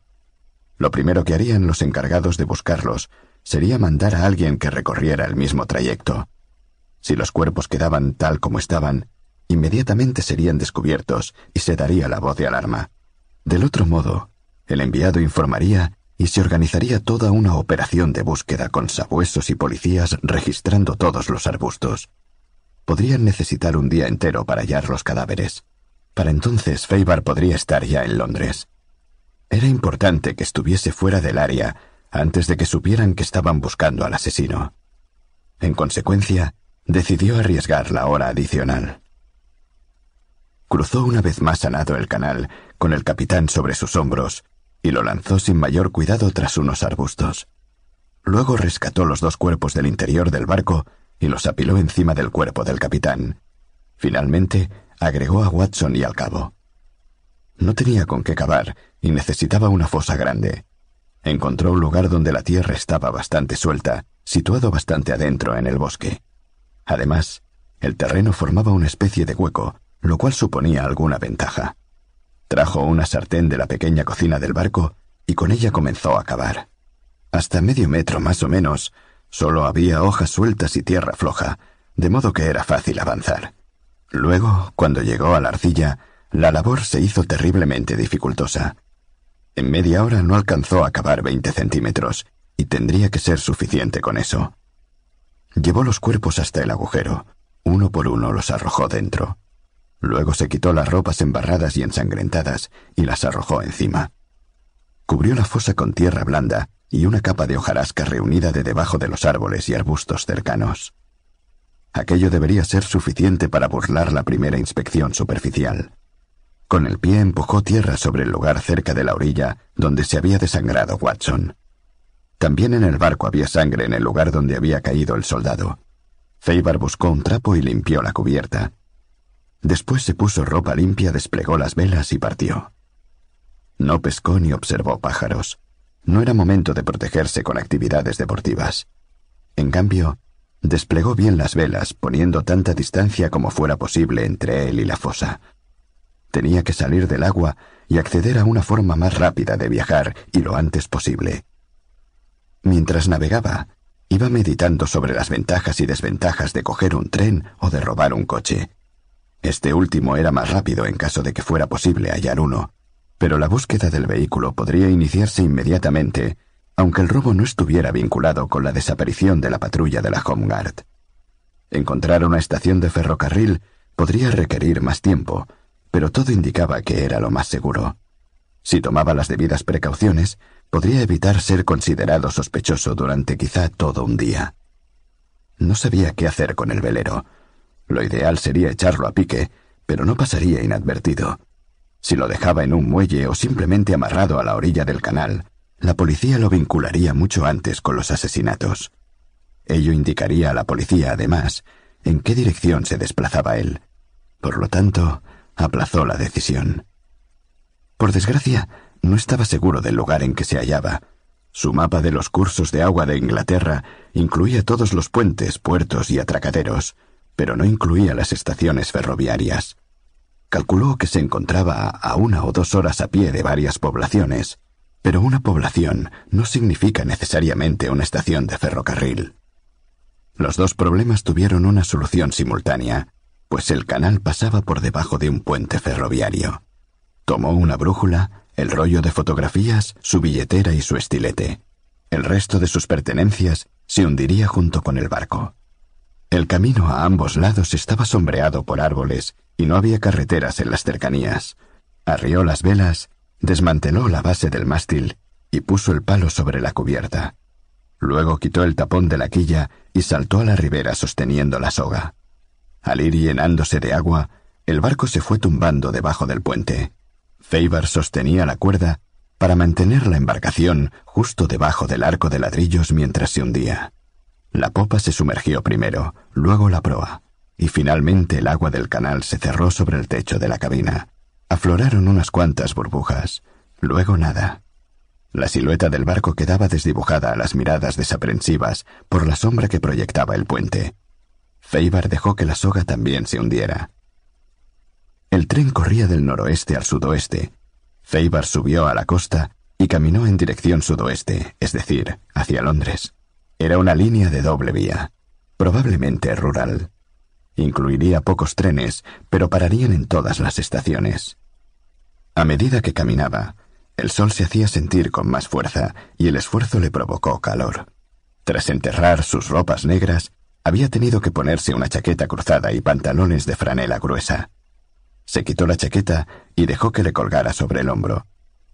Después de haber andado cuarenta minutos, oyó el distante chuf chuf chuf y se escondió entre los arbustos a los lados de las vías. Una vieja máquina de vapor pasó lentamente hacia el norte, arrojando espesas nubes de humo y arrastrando una hilera de vagones de carga con carbón. Si pasaba otro en dirección opuesta, podía saltar adentro. Pero, ¿debía hacerlo? Le ahorraría un buen trayecto, pero por otra parte quedaría evidentemente sucio, y quizá no le sería fácil salir del tren sin ser visto. No, era más seguro seguir a pie. La línea corría recta como una flecha a través de la llanura. Feibar se cruzó con un campesino que araba su campo con un tractor. No podía evitar que le vieran. El campesino le saludó agitando su mano y sin interrumpir su trabajo. Estaba demasiado lejos para distinguir con claridad la cara de Feibar. Habría caminado más de diez kilómetros cuando alcanzó a divisar una estación de tren a más o menos un kilómetro de distancia. Todo lo que podía distinguir era la elevación de las plataformas y un racimo de señales. Dejó de seguir las vías y fue a campo traviesa, manteniéndose junto a las líneas de árboles hasta que encontró una carretera. A los pocos minutos llegó a un pueblo, pero no había ninguna señal que indicara su nombre. Ahora que el peligro de la invasión era un mal recuerdo, estaban devolviendo a su lugar los postes de señalización y demás indicaciones, pero en aquel villorrio aún no habían llegado a esa etapa.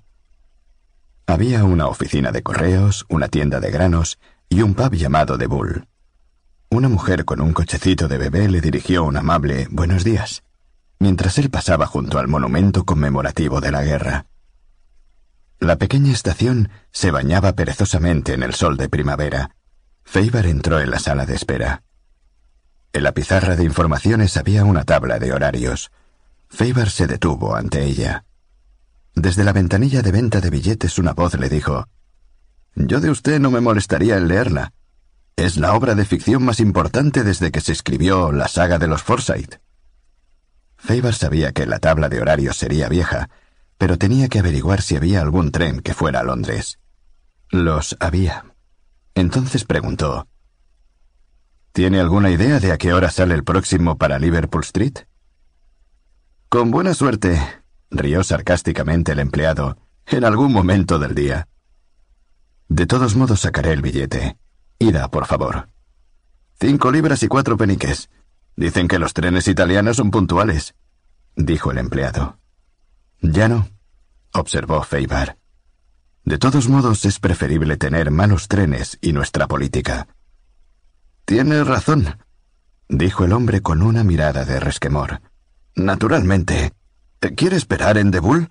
Desde allí oirá la llegada del tren, y si no la oye ya enviaré a alguien que le avise. Faber no quería que más gente viera su cara. No, gracias. No haría más que gastar dinero. Tomó el billete y se fue a la plataforma. Unos minutos más tarde, el empleado le siguió y se sentó en un banco a su lado, al sol. Le preguntó ¿Tiene prisa?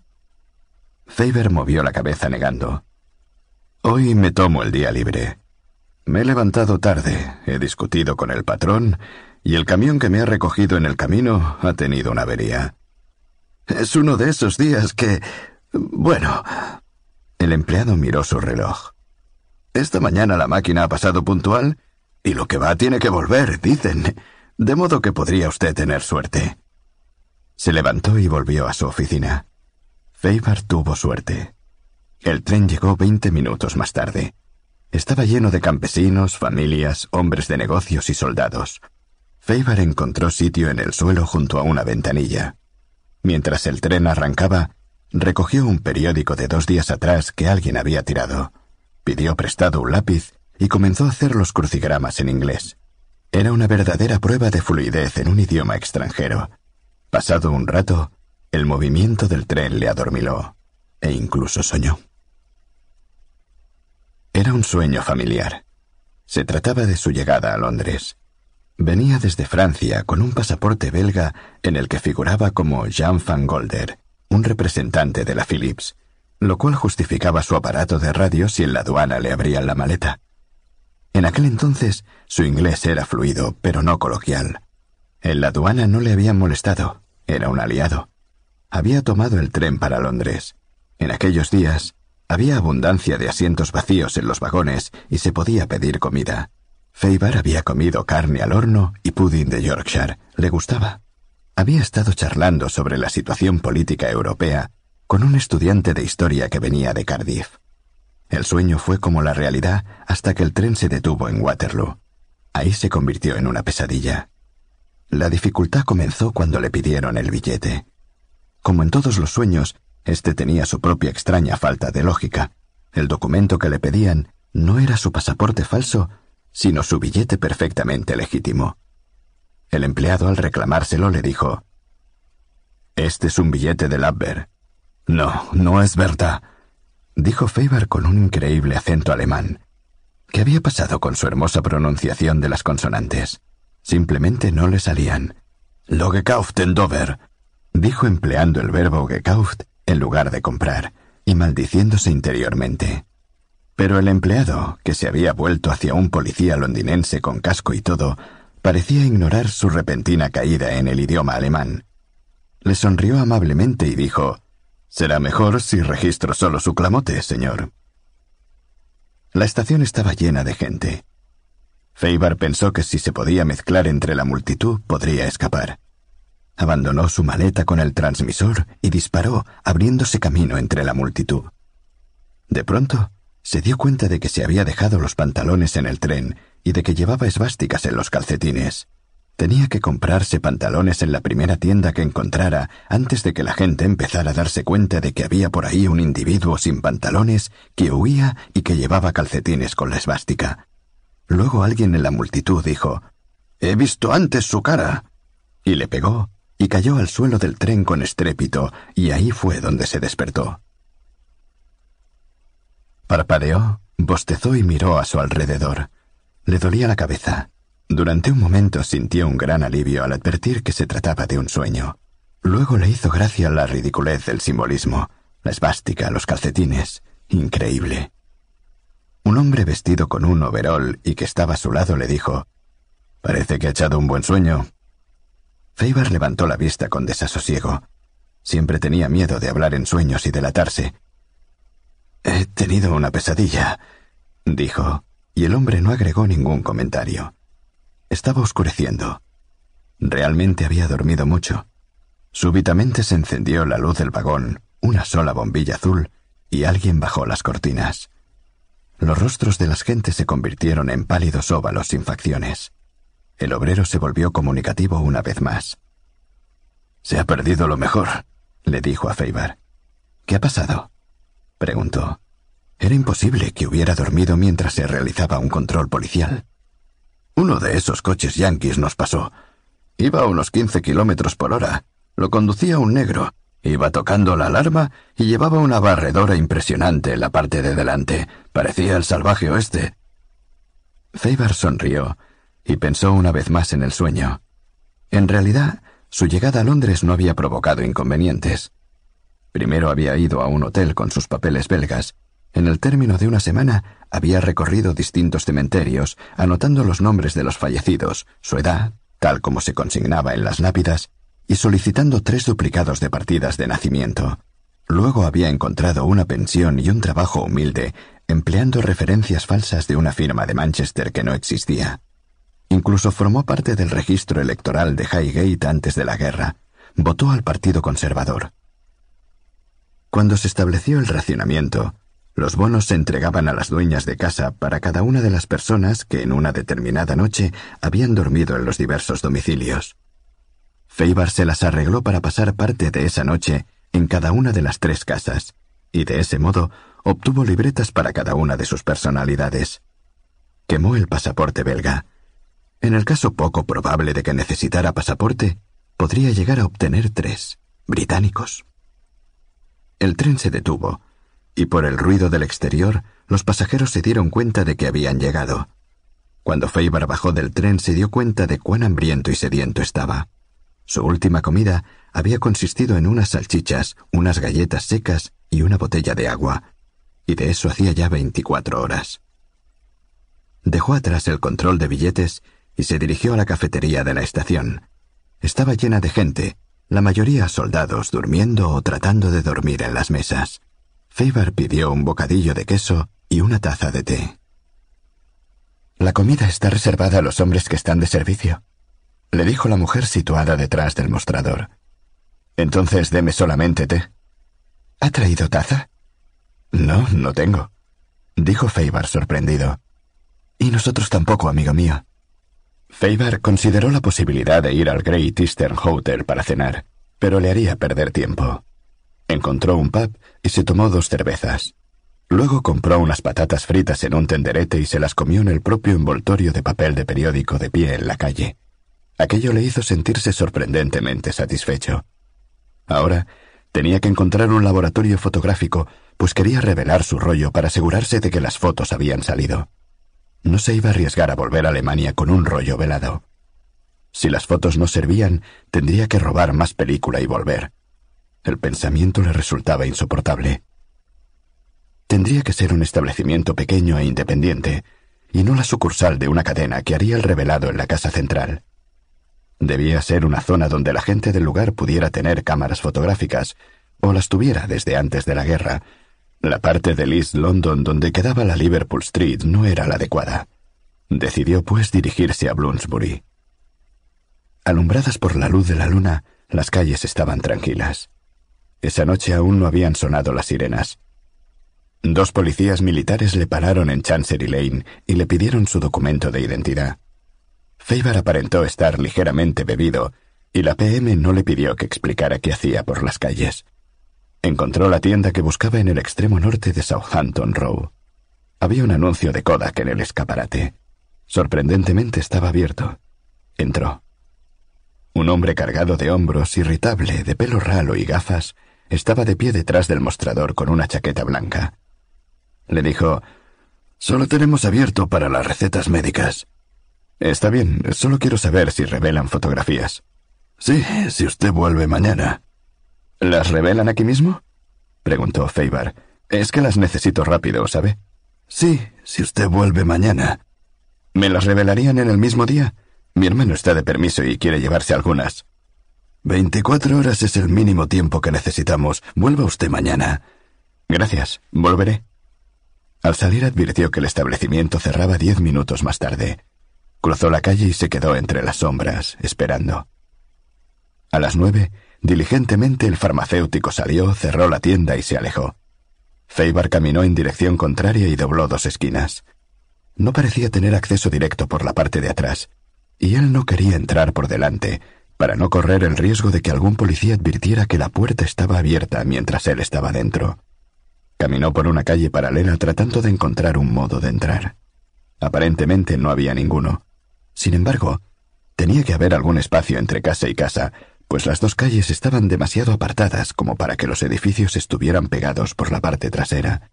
Finalmente, encontró una gran casa vieja con una chapa en la puerta que la identificaba como residencia de los estudiantes de una escuela de las cercanías. Feibar entró y atravesó rápidamente una cocina pública. Una muchacha solitaria estaba sentada ante una mesa tomando café y leyendo un libro. Feibar murmuró Inspección de oscurecimiento del colegio. Ella asintió con la cabeza y volvió a la lectura, y Feibar salió por la puerta de atrás. Cruzó el patio y tropezó con un montón de latas vacías. Siguió y halló una puerta que daba a un sendero. En pocos segundos estaba en lo que era la parte trasera de la tienda. Era evidente que aquella entrada nunca se utilizaba. Anduvo tropezando sobre unas cámaras de automóvil y un colchón viejo, y luego empujó la puerta con el hombro. La madera podrida cedió fácilmente y Faber se encontró en el interior. Encontró el cuarto oscuro y se encerró en él. El tablero de la luz encendió una lámpara roja en el cielo raso. El lugar estaba muy bien equipado, con frascos de líquidos para revelar perfectamente rotulados, una ampliadora e incluso secador para las copias. Faber trabajó rápida pero cuidadosamente, controlando con cuidado la temperatura de las cubetas, agitando los fluidos para que el revelado fuese regular, regulando el tiempo de los procesos por medio de las manecillas de un gran reloj eléctrico situado sobre la pared. Los negativos eran perfectos. Los dejó secar. Luego los puso en la ampliadora e hizo una serie completa de copias de 10 por 8. A medida que las imágenes aparecían en el baño de revelado se sentía alborozado. Realmente había hecho un buen trabajo. Ahora había que tomar una decisión importante. El problema le había rondado por la cabeza durante todo el día, y ahora que las fotografías estaban reveladas, se veía obligado a afrontarlo. ¿Qué sucedería si no podía llegar con ellas a Alemania? El viaje que le esperaba era como mínimo azaroso. Tenía suma confianza en su habilidad para concertar un encuentro, pese a las restricciones en los viajes y a la vigilancia de las costas. Pero no podía tener garantía de que el submarino estaría ahí, o que haría el camino de regreso a través del Mar del Norte. Además, por cierto, podía suceder que al salir le atropellara un autobús. El riesgo de que él pudiera morir, tras haber descubierto el secreto más importante de la guerra, y de que este secreto desapareciera con él, era demasiado tremendo para detenerse a pensarlo. Tenía que encontrar una estratagema de refuerzo, un segundo método para asegurarse de que las pruebas del engaño de los aliados llegarían al Abwehr. Entre Inglaterra y Alemania no había servicio de correos, naturalmente. La correspondencia debía llegar por medio de un país neutral, y toda esa correspondencia seguramente pasaba por la censura. Podía escribir en código, pero ese no era el caso.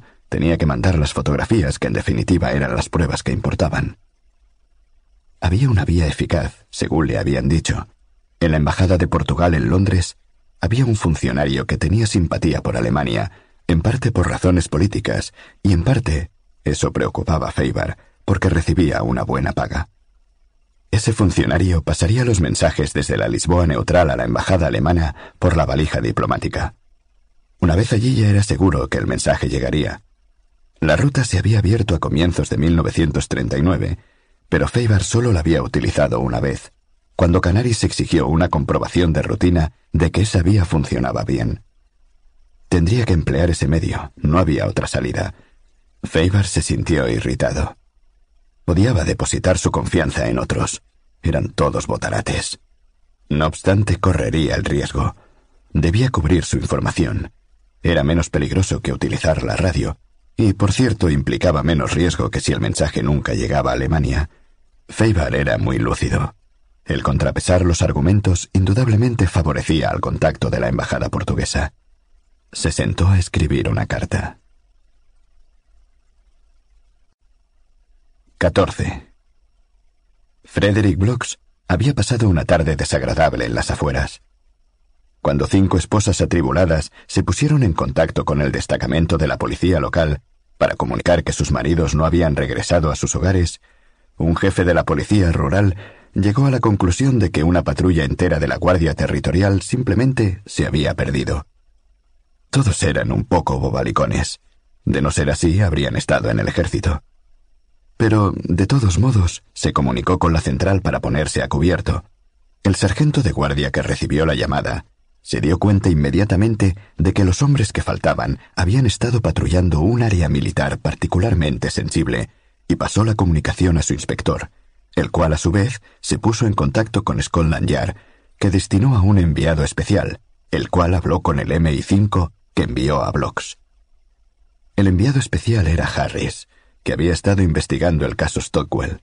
Él y Blocks se encontraron en el tren, que era una de las unidades del Wild West prestadas a Gran Bretaña por los americanos, porque aquellos sufrían escasez de trenes.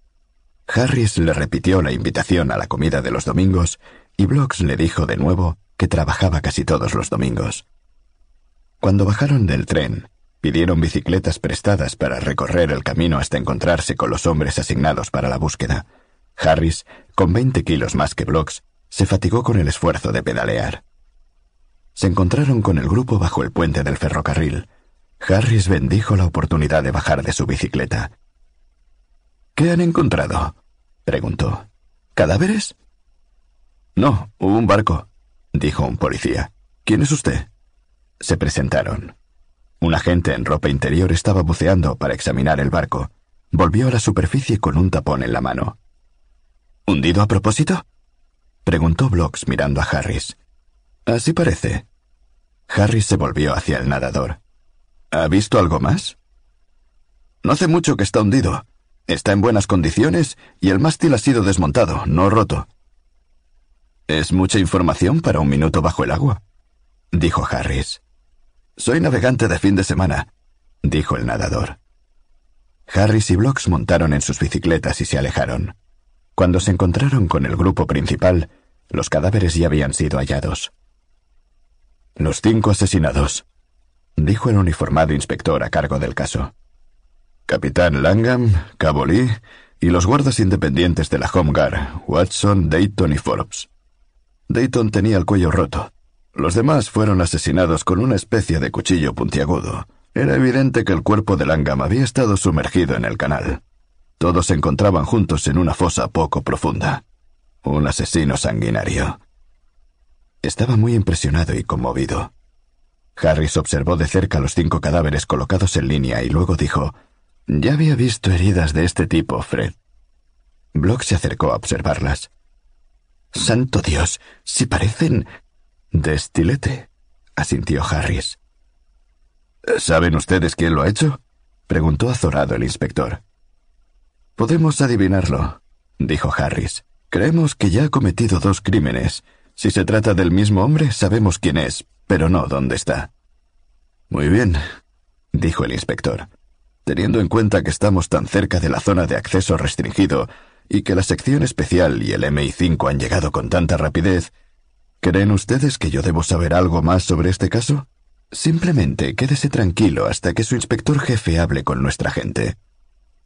¿Ha averiguado algo más, inspector? le preguntó Blocks.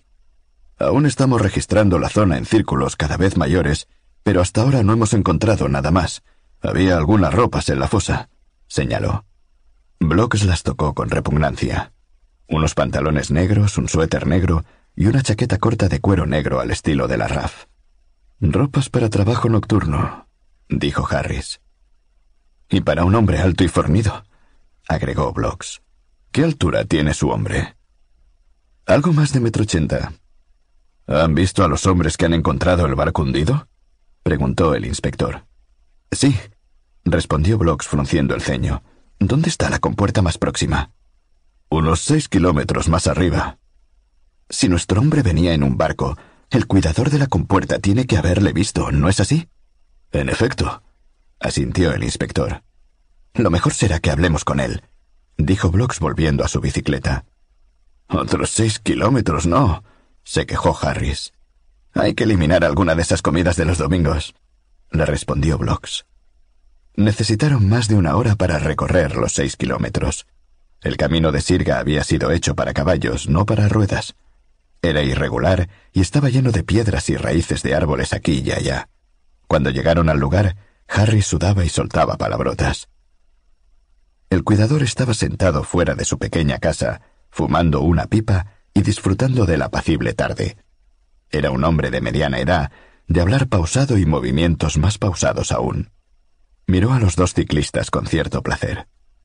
Blocks habló porque Harris estaba sin aliento. Eh, somos de la policía, dijo. ¿Ah, sí? respondió el hombre. ¿Qué es lo que tanto les preocupa? Él estaba tan tranquilo como un gato ante el fuego del hogar. Blocks sacó de su billetera la fotografía de Dinadel. ¿Le ha visto alguna vez? El cuidador puso la foto sobre sus rodillas mientras encendía un fósforo y lo arrimaba a su pipa. Luego estudió un poco la foto y la devolvió. ¿Y bien? dijo Harris. Sí, estuvo aquí. Más o menos a esta misma hora ayer. Entró a tomar una taza de té. Era un tipo simpático. ¿Qué ha hecho? ¿Se ha dejado alguna luz encendida durante el oscurecimiento? Blocks se dejó caer en una silla y dijo, Todo concuerda. Deja ir el barco corriente abajo y se mete en el área militar después del anochecer, dijo Harris pensando en voz alta, pero sin alzar el tono para que el cuidador no le oyera. Al volver, resulta que la Home Guard le ha requisado el barco los despacha, navega un poco más hasta el puente del ferrocarril, echa el barco a pique y... ¿Se mete de un salto en un tren? Esa línea de ferrocarril que cruza el canal unos pocos kilómetros corriente abajo, ¿a dónde va? preguntó Blocks al cuidador. A Londres. Mierda. exclamó Blocks. Blocks volvió al War Office en Whitehall a medianoche. Godliman y Billy Parkin le estaban esperando.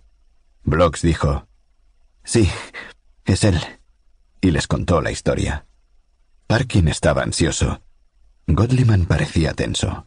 Cuando Blocks hubo concluido, Godliman dijo, De modo que está de nuevo en Londres y nosotros le estamos buscando por todos lados. Una vez más es como buscar una aguja en un pajar. Mientras hablaba, hacía dibujos con los fósforos sobre su escritorio. Cada vez que miro esa fotografía, es como si yo realmente hubiera conocido a ese maldito individuo. Bueno, santo Dios, dijo Blocks. Piense dónde puede haber sido. Godliman movió la cabeza con frustración. Debe de haber sido solo una vez, y en algún lugar extraño. Es como una cara que hubiese visto entre el público de una conferencia o entre los asistentes a una fiesta de sociedad. Un pantallazo fugaz, un encuentro casual. Probablemente cuando me acuerde no nos servirá de nada. ¿Qué hay en esa área? Preguntó Parkin.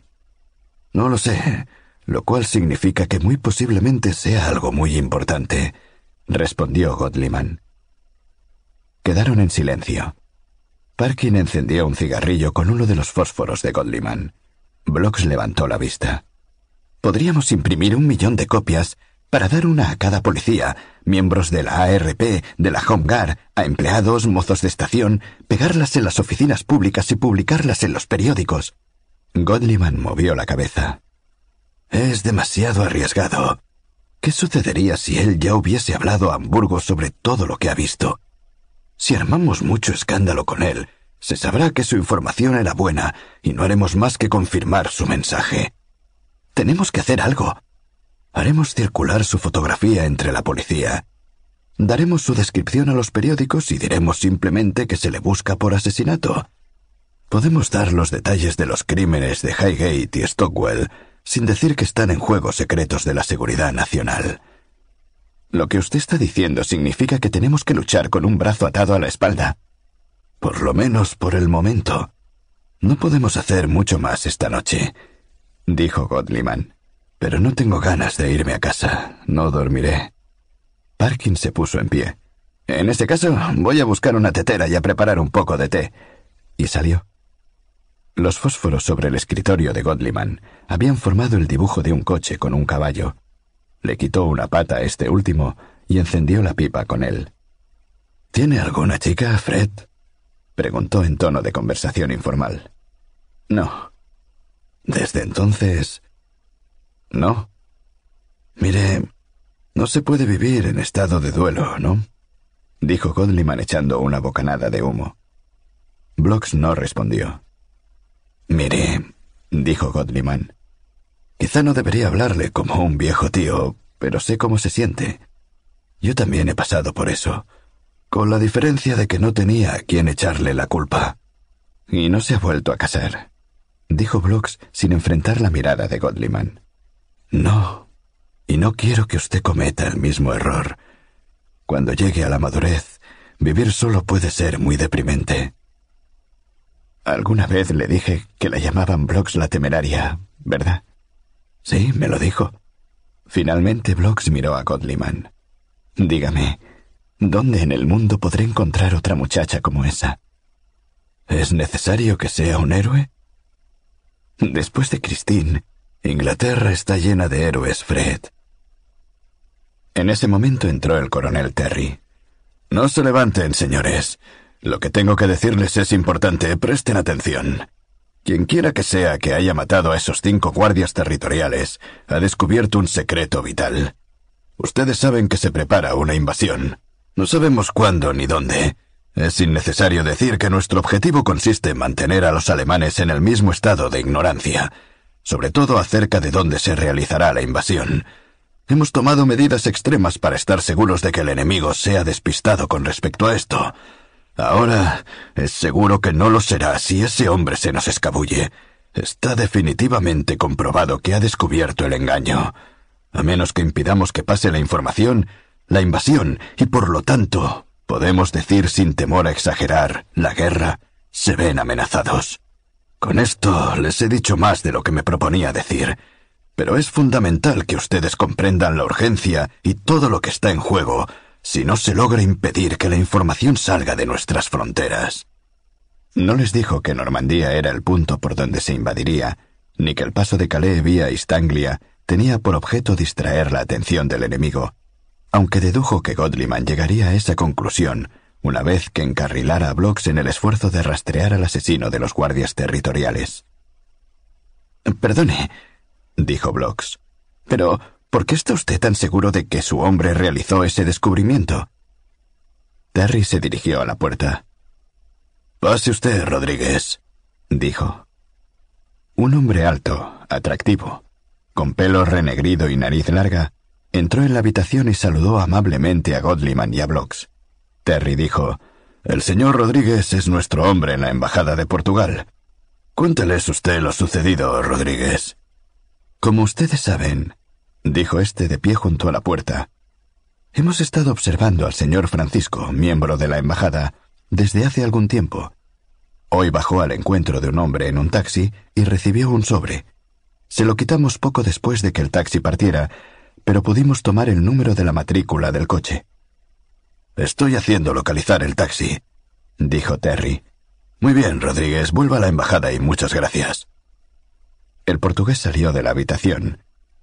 Terry entregó a Godliman un gran sobre amarillo, ya había sido abierto, y sacó un segundo sobre con una cantidad de letras sin sentido que seguramente conformaban un código. Dentro del sobre interior había varias hojas de papel escritas a mano y una serie de fotografías de diez por ocho. Godliman examinó la carta. Parece un código muy básico, dijo. No es necesario que la lea, dijo Terry impaciente. Examine las fotos. Godliman lo hizo. Había unas treinta y las miró una por una antes de hablar. Se las pasó a Blocks. Esto es catastrófico.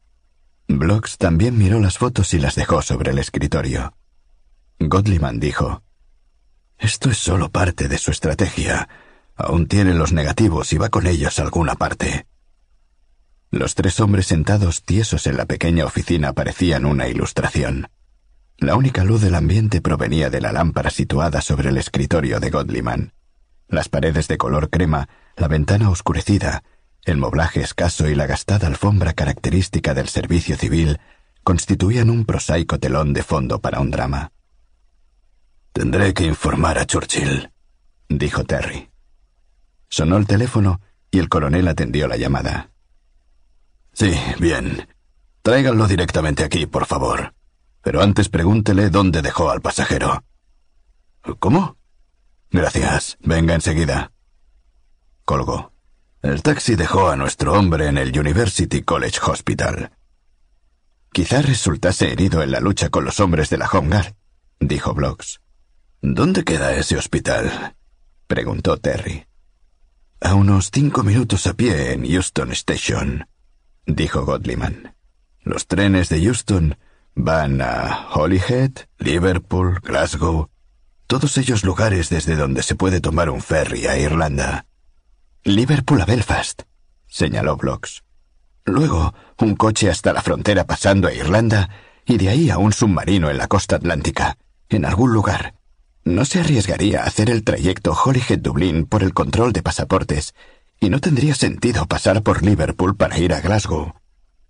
Fred, dijo Godliman, vaya hasta la estación y enseña a todos la fotografía de Feibar. Quizá alguien le haya visto subir al tren Hablaré con la estación para avisar de que usted va hacia allá y averiguar al mismo tiempo qué trenes han partido más o menos desde las diez y media. Blocks tomó su sombrero y su gabardina diciendo, Ya estoy en marcha. Sí, estamos en marcha, dijo Godliman, levantando el receptor. En la estación de Houston aún había mucha gente. Aunque en épocas normales cerraba alrededor de medianoche, durante el tiempo de guerra los retrasos eran tan grandes que el último tren a menudo no había partido antes de que llegara el primer vagón lechero de la mañana. La sala de espera estaba atiborrada de bolsas de viaje y cuerpos dormidos. Blocks mostró la fotografía a tres policías del ferrocarril. Ninguno de ellos reconoció el rostro. Lo intentó con diez mujeres que hacían de mozo de equipaje. Nada. Fue a todas las ventanillas de venta de billetes. Uno de los empleados dijo, nos fijamos en los billetes, no en las caras. interrogó a una docena de pasajeros sin resultado alguno. Finalmente fue a las oficinas centrales y mostró el retrato a cada uno de los empleados. Uno muy gordo, con una dentadura postiza floja, reconoció la cara. Yo me distraigo con un juego, dijo a Blocks. Trato de descubrir en cada pasajero algo que me diga por qué toma el tren. Si por ejemplo lleva una corbata negra para ir a un funeral o las botas embarradas, significa que es un granjero que vuelve o quizá lleve el distintivo de una universidad. O, si veo una línea blanca en el dedo de una mujer, significa que se ha quitado la alianza. ¿Se da cuenta de lo que quiero decir? Todos tienen algo. Para entretener un poco este trabajo aburrido, no es que me queje. ¿Y qué le llamó la atención de este tipo? Le interrumpió Blocks. Nada. Ese es el asunto, ¿se da cuenta? No pude advertir nada que lo distinguiera de los demás. Casi como si se propusiese pasar inadvertido. ¿Me explico? Sí, sí, ya veo lo que quiere decir. Blocks hizo una pausa. Ahora quiero que lo piense muy cuidadosamente. ¿A dónde iba? ¿Puede recordarlo? Sí, dijo el empleado gordo. ¿A Inverness? Eso no significa que vaya a ir realmente, dijo Godliman. Es un profesional. Sabe que podemos investigar en las estaciones de ferrocarril. De entrada supongo que habrá comprado un billete para un lugar a donde no va. Consultó su reloj. Debe de haber tomado el tren de las doce menos cuarto. Ese tren está llegando ahora a Stafford. Ya he hablado con la central del ferrocarril y ellos con los encargados de los cruces. Detendrán el tren antes de que llegue a Crewe. Tengo dispuesto un avión para que os lleve a vosotros dos a Stoke-on-Trent. Tú, Parkin, abordarás el tren que estará parado en las afueras de Crewe. Irás vestido como revisor y marcarás cada billete y cada rostro de ese tren. Cuando hayas descubierto a Faber, simplemente te quedas junto a él. Blocks, usted estará esperando a la salida de Crew por si a Faber se le ocurriera escabullirse por ahí, pero no lo hará. Usted subirá al tren y será el primero en bajarse en Liverpool, y se quedará esperando a Parkin y a Faber en el control de billetes hasta que ellos bajen. La mitad de la policía del lugar estará allí para respaldarle. Eso está bien si él no me reconoce, dijo Parkin. ¿Y si me recuerda de Highgate? Godliman abrió un cajón del escritorio Sacó una pistola y le dijo entregándosela. Si te reconoce, le matas sin más. Parkin se guardó el arma sin agregar comentario alguno. Ya has oído lo que ha dicho el coronel Terry, acotó Godliman. Pero quiero subrayar la importancia de todo esto. Si no atrapamos a este hombre, tendremos que retrasar la invasión a Europa, posiblemente por un año. En ese año la guerra podría tomar un giro adverso para nosotros y es posible que hayamos perdido nuestra oportunidad. ¿Sabemos cuánto falta para el día D? le preguntó Blocks. Godliman decidió que ellos tenían tanto derecho a saberlo como él. Después de todo, iban al campo de batalla. Todo lo que sé es que se trata de una cuestión de semanas. Entonces será en junio, pensó Blocks. Sonó la campanilla del teléfono y Godliman fue a atender la llamada. Tras un momento levantó la mirada y dijo, El coche os espera. Blocks y Parkin se pusieron de pie. Godliman dijo, Esperad un minuto. Se detuvieron junto a la puerta mirando al profesor. Sí, eh, cómo no, señor. Lo haré. Adiós, dijo Godliman. Blocks no se imaginaba a quién podría estar llamando señor. ¿Quién era? Preguntó Blocks. Churchill, respondió Godliman. ¿Qué tenía que comunicar? preguntó Parkin atemorizado. Os desea a ambos buena suerte y alas en los pies, respondió Godliman. 15. El vagón estaba totalmente a oscuras. Feibar pensaba en los chistes y bromas que se intercambiaban los pasajeros. Quítame las manos de las rodillas, no, tú no, tú. Los británicos pueden bromear por nada. Sus trenes funcionaban peor que nunca, pero nadie se quejaba porque se trataba de luchar por una buena causa. Faber prefería la oscuridad. Era anónima. Antes habían cantado. Tres soldados en el pasillo comenzaron y todo el vagón se les unió. Habían pasado por Be Like the Kettle and Sing, There Always Be an England, seguidas por Glasgow Belongs to Me y of My Fathers, por aquello del equilibrio étnico, y finalmente Don't Get Around Much Anymore. Se produjo una alarma antiaérea y el tren disminuyó la velocidad. Se sobreentendía que todos debían tirarse al suelo del vagón, pero naturalmente no había espacio para hacerlo.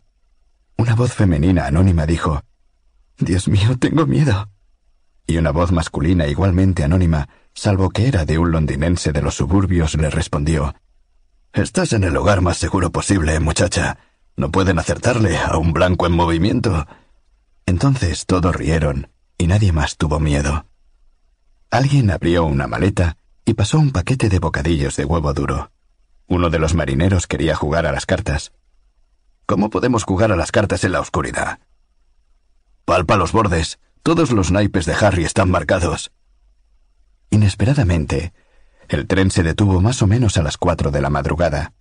Una voz culta que a Feibar le pareció la del abastecedor de bocadillos dijo Me parece que estamos en las afueras de Crewe.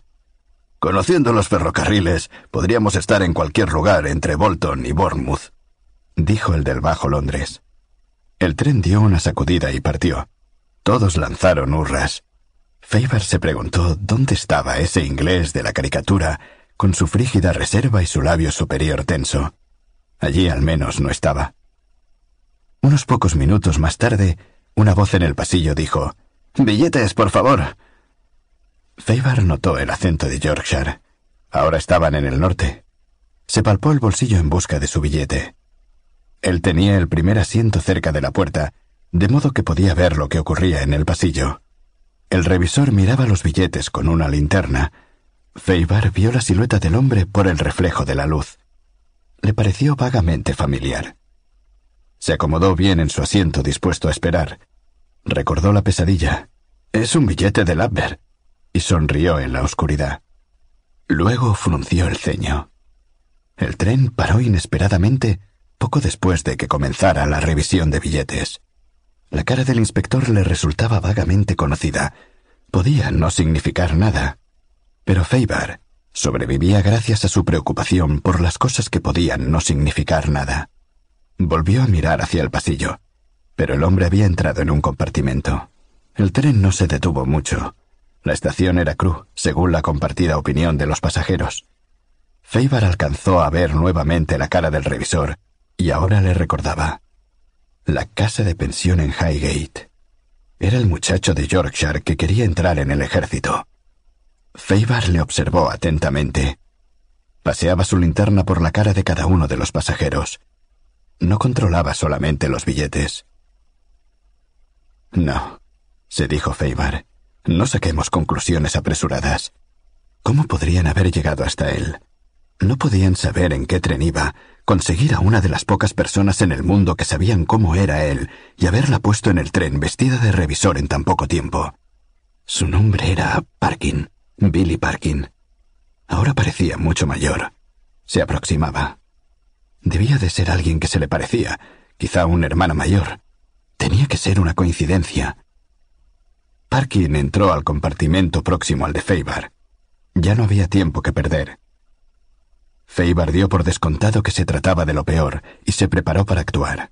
Se levantó, salió del compartimento y fue atravesando el pasillo sorteando maletas, bolsos de marinero y cuerpos hasta el lavabo. Estaba vacío. Se metió dentro y puso el cerrojo a la puerta. Estaba tratando de ganar tiempo, pues los revisores no dejaban de revisar los lavabos. Se sentó y comenzó a pensar en cómo salir de aquello. El tren había ganado velocidad e iba demasiado rápido para saltar. Además, alguien podría verle, y si realmente le estaban buscando detendrían el tren. Billetes, por favor. Parkin se acercaba una vez más.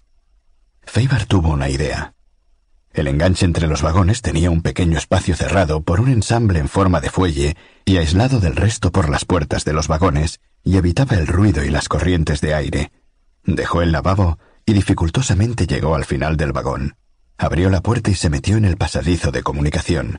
Cerró la puerta tras él. Hacía un frío espantoso, y el ruido era ensordecedor. Feibar se sentó en el suelo y se acurrucó aparentando estar dormido. Solo un muerto podía dormir ahí, pero en aquellos días la gente hacía cosas extrañas en los ferrocarriles. Trató de no temblar. La puerta se abrió a sus espaldas. Billetes, por favor. Ignoró la orden. Oyó que se cerraba la puerta. Despierte, bella durmiente. La voz era inconfundible. Feibar aparentó despertar, se puso de pie, manteniéndose de espaldas a Parkin. Cuando se volvió, el estilete estaba en su mano. Acorraló a Parkin contra la puerta, manteniendo la punta del cuchillo contra la garganta y dijo, Quieto, te mato. Con la mano izquierda, cogió la linterna de Parkin y la dirigió a su rostro. Parkin no parecía tan amedrentado como debía. Feibar dijo, Bueno, bueno, Billy Parkin, el que quería ingresar en el ejército y ha acabado en los ferrocarriles. Y bien, de todos modos es un uniforme. ¿Usted?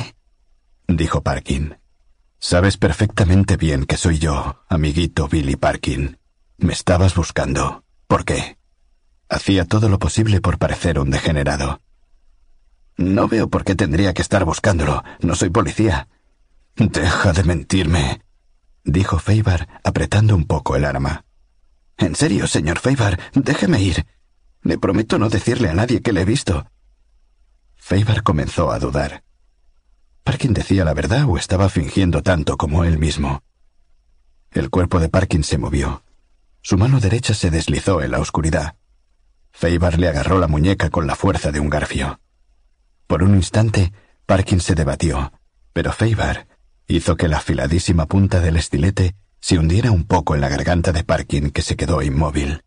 Feibar halló el bolsillo que Parkin había tratado de alcanzar y sacó la pistola. Los revisores no andan armados, dijo. ¿En qué estás metido, Parkin? Ahora todos andamos armados porque se cometen muchos crímenes en los trenes por la oscuridad. Al menos Parkin mentía con coraje y recreativamente. Feibar decidió que las amenazas no iban a ser suficientes para soltarle la lengua. Su movimiento fue súbito y preciso. La hoja del estilete saltó en su puño y la punta entró casi un centímetro en el ojo izquierdo de Parkin, para volver a salir instantáneamente. Con la otra mano le tapaba la boca. El ahogado grito de dolor quedó apagado por el ruido del tren, y Parkin se llevó las manos a su ojo maltrecho. Trata de salvar tu otro ojo, Parkin. ¿Con quién estás? Inteligencia militar. Al diablo no me dé otra vez. ¿Con quién? ¿Mendis? ¿Masterman? ¡Ay, Dios! Godliman, Godliman. Godliman. Feibar conocía el nombre, pero no era momento para buscar los detalles en su memoria. ¿Qué saben de mí? Tienen una fotografía. Yo lo reconocí en los archivos. ¿Qué fotografía? ¿Cuál? En. En un equipo de corredores, corriendo con una copa. El ejército. Feibar recordó. Al diablo. ¿De dónde habían sacado aquello? Era su pesadilla. Tenían una fotografía. La gente reconocería su cara, su propia cara. Llevó el cuchillo más cerca del ojo derecho de Parkin. ¿Cómo me localizaron? No, no lo haga, por favor. La embajada, su carta interceptada, el taxi, Houston. Por favor, el otro ojo no. Se cubría los dos ojos con las manos. Maldito sea el estúpido de Francisco. Ahora él. ¿Cuál es el plan? ¿Dónde está la trampa? Glasgow. Eh, le están esperando en Glasgow. Ahí vaciarán el tren. Feibar bajó el cuchillo a la altura de la barriga de Parkin. Para distraerle le dijo ¿Tantos hombres? Luego se lo hundió y lo dirigió hacia arriba, al corazón. Parkin le miró horrorizado con su único ojo, pero no murió. Era lo contrario del método favorito del asesinato de Feibar.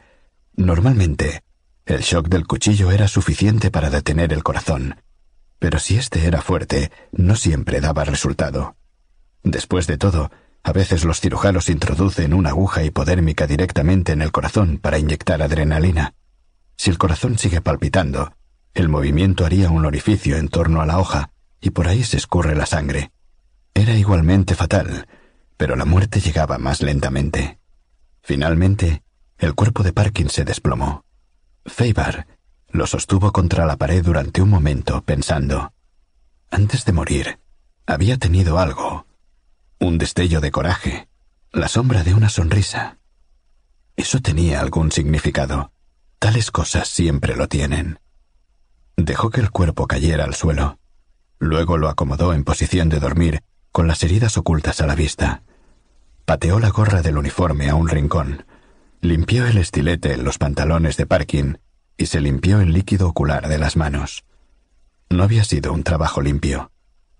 Se guardó el arma en la manga y abrió la puerta del vagón, volviendo a su compartimento en la oscuridad. Cuando se sentó, el londinense le dijo Ha tardado bastante. ¿Hay cola? Algo que he comido debe de haberme sentado mal, le respondió. Probablemente el bocadillo de huevo duro, rió el otro. Feibar estaba pensando en Godliman. Conocía el nombre, incluso podía adjudicarle vagamente un rostro. De mediana edad, con gafas, fumaba en pipa y tenía un aire profesional y ausente. Sí, era profesor. Iba haciendo memoria. En sus primeros dos años de permanencia en Londres tenía poco que hacer. La guerra aún no había comenzado, y la mayoría de la gente creía que no estallaría. Faber no estaba entre los optimistas. Pudo realizar algún trabajo de utilidad, principalmente confrontando y revisando los mapas viejos del Abber, además de algunos informes generales sobre la base de sus propias observaciones y la lectura de los periódicos. Pero no era mucho. Para llenar el tiempo, mejorar su inglés y adelantar su trabajo, había salido a recorrer distintos lugares. Su objetivo al visitar la Catedral de Canterbury había sido desinteresado, aunque compró una foto aérea de la ciudad y de la catedral, que luego mandó a la Luftwaffe, aunque no sirviera de mucho. Allí se habían pasado la mayor parte del año 1942 sin disponer de esa información. Faber se había tomado un día entero para ver el edificio y leer las antiguas iniciales grabadas en las paredes, observando los distintos estilos de la arquitectura, leyendo la guía muy cuidadosamente a medida que recorría lentamente el lugar. Había estado en la galería sur del coro, en la arcada cerrada, cuando de pronto tuvo conciencia de que había otra persona igualmente concentrada a su lado, un hombre mayor que le dijo Es fascinante, ¿no? Y Feibar le preguntó por qué. Ese único arco quebrado en una arcada de arcos redondeados. No tiene razón alguna de ser. Evidentemente esa sección no fue remodelada. Por alguna razón alguien modificó solo ese. Vaya a saber por qué. Feibar advirtió lo que quería decir. El coro era románico, la nave gótica. Sin embargo, allí en el coro había un único arco gótico. Quizá, dijo él, los monjes lo pidieran para ver cómo quedaban los arcos ojivales, y el arquitecto les hizo ese para que pudieran verlo. Es una conjetura estupenda, le respondió el hombre mayor, mirándole con asombro. Lo cierto es que esa es la razón. ¿Es usted historiador? Eh, no, soy un simple empleado, respondió Feibar riendo. Y lector ocasional de libros de historia. La gente obtiene doctorados por descubrimientos inteligentes como el que acaba de hacer. ¿Usted lo es? Historiador, quiero decir. Sí, es mi castigo. Le tendió la mano. Percy Godliman. Era posible. Pensó Feibar a medida que el tren continuaba con su ruido peculiar atravesando Lancashire. Que aquella figura insignificante, metida en una chaqueta de tweed, ¿Pudiera ser el hombre que había descubierto su identidad? Los espías generalmente afirmaban que eran empleados del Estado, o algo igualmente vago, no historiadores. Esa mentira podía fácilmente ser descubierta, pero se rumoreaba que el servicio de inteligencia militar había sido reforzado con gran número de académicos. Feibar se imaginaba que se trataba de gente joven, ágil, agresiva y belicosa, además de inteligente. Godliman era inteligente, pero no tenía ninguna de las demás cualidades, a menos que hubiera cambiado. Feibar le había visto una vez más, aunque en esa segunda oportunidad no había hablado con él. Después de ese breve encuentro en la catedral, Feibar vio un anuncio de una conferencia pública sobre Enrique II pronunciada por el profesor Godliman en su universidad. Él había ido por mera curiosidad. La conferencia era erudita, entretenida y convincente, Godliman era aún una figura levemente cómica, que gesticulaba detrás de su atril, se entusiasmaba con sus propias palabras, pero no cabía duda de que su mente era extraordinariamente aguda.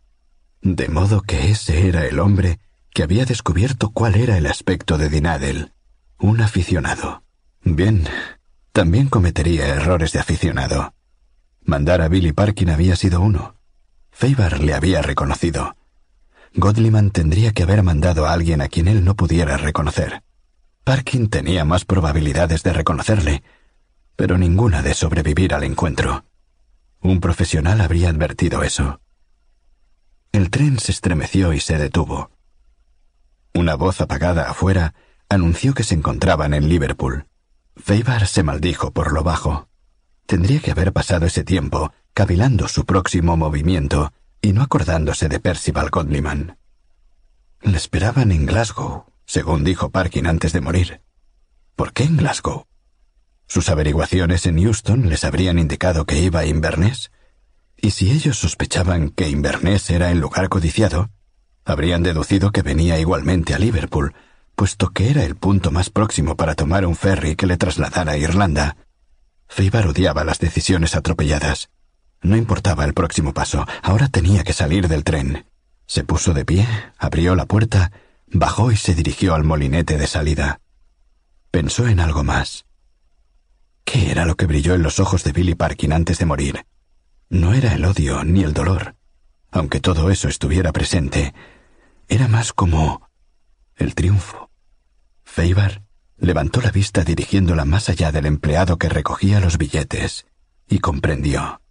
Esperando en la otra punta, vestido con sombrero e impermeable, se encontraba el joven rubio, el agente de Leicester Square. Parkin, en su muerte dolorosa y humillada, había acabado por engañarle. La trampa estaba allí. El hombre del impermeable aún no había descubierto a Feibar entre la multitud. Feibar se volvió y subió de nuevo al tren. Una vez dentro corrió la cortina y miró hacia afuera. El perseguidor buscaba un rostro en la multitud. No había advertido que alguien había regresado al tren. Feibar se quedó observando mientras los pasajeros iban saliendo hasta que la plataforma quedó vacía. El hombre rubio habló ansiosamente con el que recogía los billetes, quien negó con la cabeza. El hombre parecía insistir. Pasado un momento, hizo señas a alguien fuera del alcance de su vista. Un oficial de policía emergió de las sombras y habló con el empleado. El guardia de la plataforma se unió al grupo seguido por un hombre vestido de civil, que supuestamente era un funcionario del ferrocarril de mayor jerarquía. El maquinista y el fogonero dejaron la locomotora y se dirigieron a la salida. Hubo más gestos de negación con los brazos y la cabeza. Finalmente, los funcionarios se encogieron de hombros y volvieron la mirada al cielo expresando su derrota. El hombre rubio y el oficial de policía hicieron señas a otros policías y se dirigieron a la plataforma. Evidentemente, iban a registrar el tren. Todos los funcionarios del ferrocarril, incluyendo obreros, habían desaparecido en dirección opuesta, sin duda en busca de bocadillos y té, mientras aquellos maniáticos trataban de registrar un tren lleno de gente, lo cual le dio a Feibar una idea. Abrió la puerta y saltó del lado contrario a la plataforma, a cubierto de la policía por los mismos vagones. Corrió a saltos por la grava en dirección a la máquina. La cosa andaba mal. Desde el momento en que se dio cuenta de que Billy Parkin no saltaría del tren, Frederick Blocks supo que Dinadel le había escapado de entre sus manos una vez más. A medida que los policías uniformados subían al tren, dos por cada vagón, Blocks pensó en algunas posibles explicaciones de la no aparición de Parkin, y todas eran igualmente deprimentes. Se subió el cuello del impermeable y se puso a caminar por la plataforma ventosa. Tenía muchas ganas de pescar a Dinadel, y no solo en beneficio de la invasión, aunque ella fuera razón suficiente, por supuesto, sino por Percy Godliman, y por los cinco hombres de la Home Guard, y por Christine, y por sí mismo. Miró su reloj. Eran las cuatro. Pronto sería de día. Blocks había estado en pie durante toda la noche y no había probado bocado desde el desayuno del día anterior, pero hasta ahora se mantenía segregando adrenalina. El fracaso de la trampa él estaba completamente seguro de que había fallado, le agotó. Sintió que se le venían encima el hambre y la fatiga, Tenía que hacer grandes esfuerzos para no caer en el fantaseo sobre la comida caliente y la cama tibia.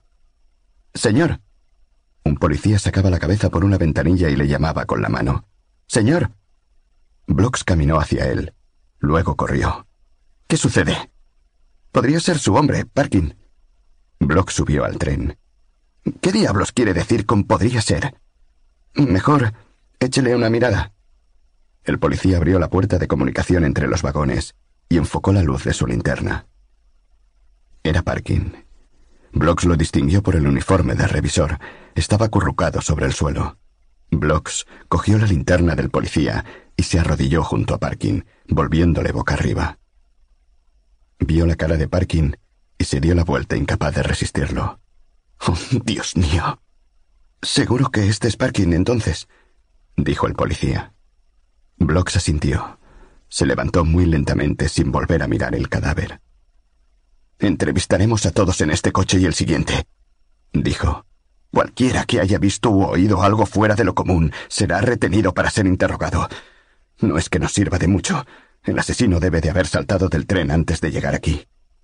Blocks volvió a salir a la plataforma. Todos los investigadores habían completado sus tareas y se hallaban reunidos en un grupo. Destacó a seis para que colaboraran con las entrevistas. De modo que su hombre se ha escabullido, dijo el inspector de la policía. Casi con toda seguridad. ¿Han buscado en todos los lavabos y en el compartimento del guarda? Sí, y encima del tren y debajo de él, y en la máquina y en el vagón carbonero. Un pasajero bajó del tren y se aproximó a Blocks y al inspector. Era un hombre bajo que hablaba con exceso de sonidos sibilantes. Discúlpeme, dijo. Sí, señor, respondió el inspector. Quizá estén buscando a alguien. ¿Por qué lo dice? Bueno, porque quizá estén buscando a un tipo alto. ¿Por qué se le ocurre eso? Blocks interrumpió con impaciencia. Sí, un tipo alto. Vamos, suéltelo de una vez. Bueno, lo que pasó es que un tipo alto bajó por el lado opuesto del tren. ¿Cuándo? Un par de minutos después de que el tren entrara en la estación. Primero se bajó. Luego volvió a subir y se bajó por el otro lado. Saltó a las vías y no tenía equipaje, lo cual parecía raro. Entonces se me ocurrió... Mierda, dijo el inspector. Seguramente advirtió la trampa, dijo Blocks. Pero ¿cómo? No conoce mi cara, y sus hombres estaban escondidos. Algo le hizo sospechar. ¿De modo que cruzó hacia la plataforma de enfrente y salió por ese lado? ¿Y no tendría que haber sido visto? El inspector se encogió de hombros. No hay demasiada gente rondando a esta hora de la madrugada, y de haber sido visto podría haber dicho simplemente que tenía demasiada prisa para estar haciendo cola en la salida. ¿Apostó hombres en las otras salidas de la estación? Eh, lamentablemente no pensé en eso. Bueno, podemos buscar por el área adyacente y después en los diversos lugares de la ciudad. Y, por cierto, mantendremos vigilado el ferry. Sí, por favor, no deje de hacerlo, dijo Blocks. Pero en su fuero interno sabía que Feibar no sería hallado. Pasó más de una hora antes de que el tren volviera a arrancar. Feibar tenía el tobillo izquierdo acalambrado y la nariz llena de polvo. Oyó que el maquinista y los fogoneros volvían a sus puestos y pescó trozos de conversación sobre un cadáver hallado en el tren. También le llegó el sonido metálico de la pala que removía el carbón. Luego el silbido del vapor, el rechinar de los pistones, un empujón y la humareda a medida que el tren arrancaba. Con alivio, Feibar cambió su posición y hasta se permitió un estornudo. Eso le permitió sentirse mejor. Estaba al fondo del vagón de carbón, bien enterrado en el mismo, de modo que un hombre con una pala hubiera necesitado unos buenos diez minutos para descubrirle. Tal como esperaba, la policía se asomó al vagón carbonero, miró bien y no pasó de ahí. Se preguntó si ya sería oportuno aparecer. Debía de estar aclarando ya. ¿Resultaría visible desde el puente que se veía en la distancia?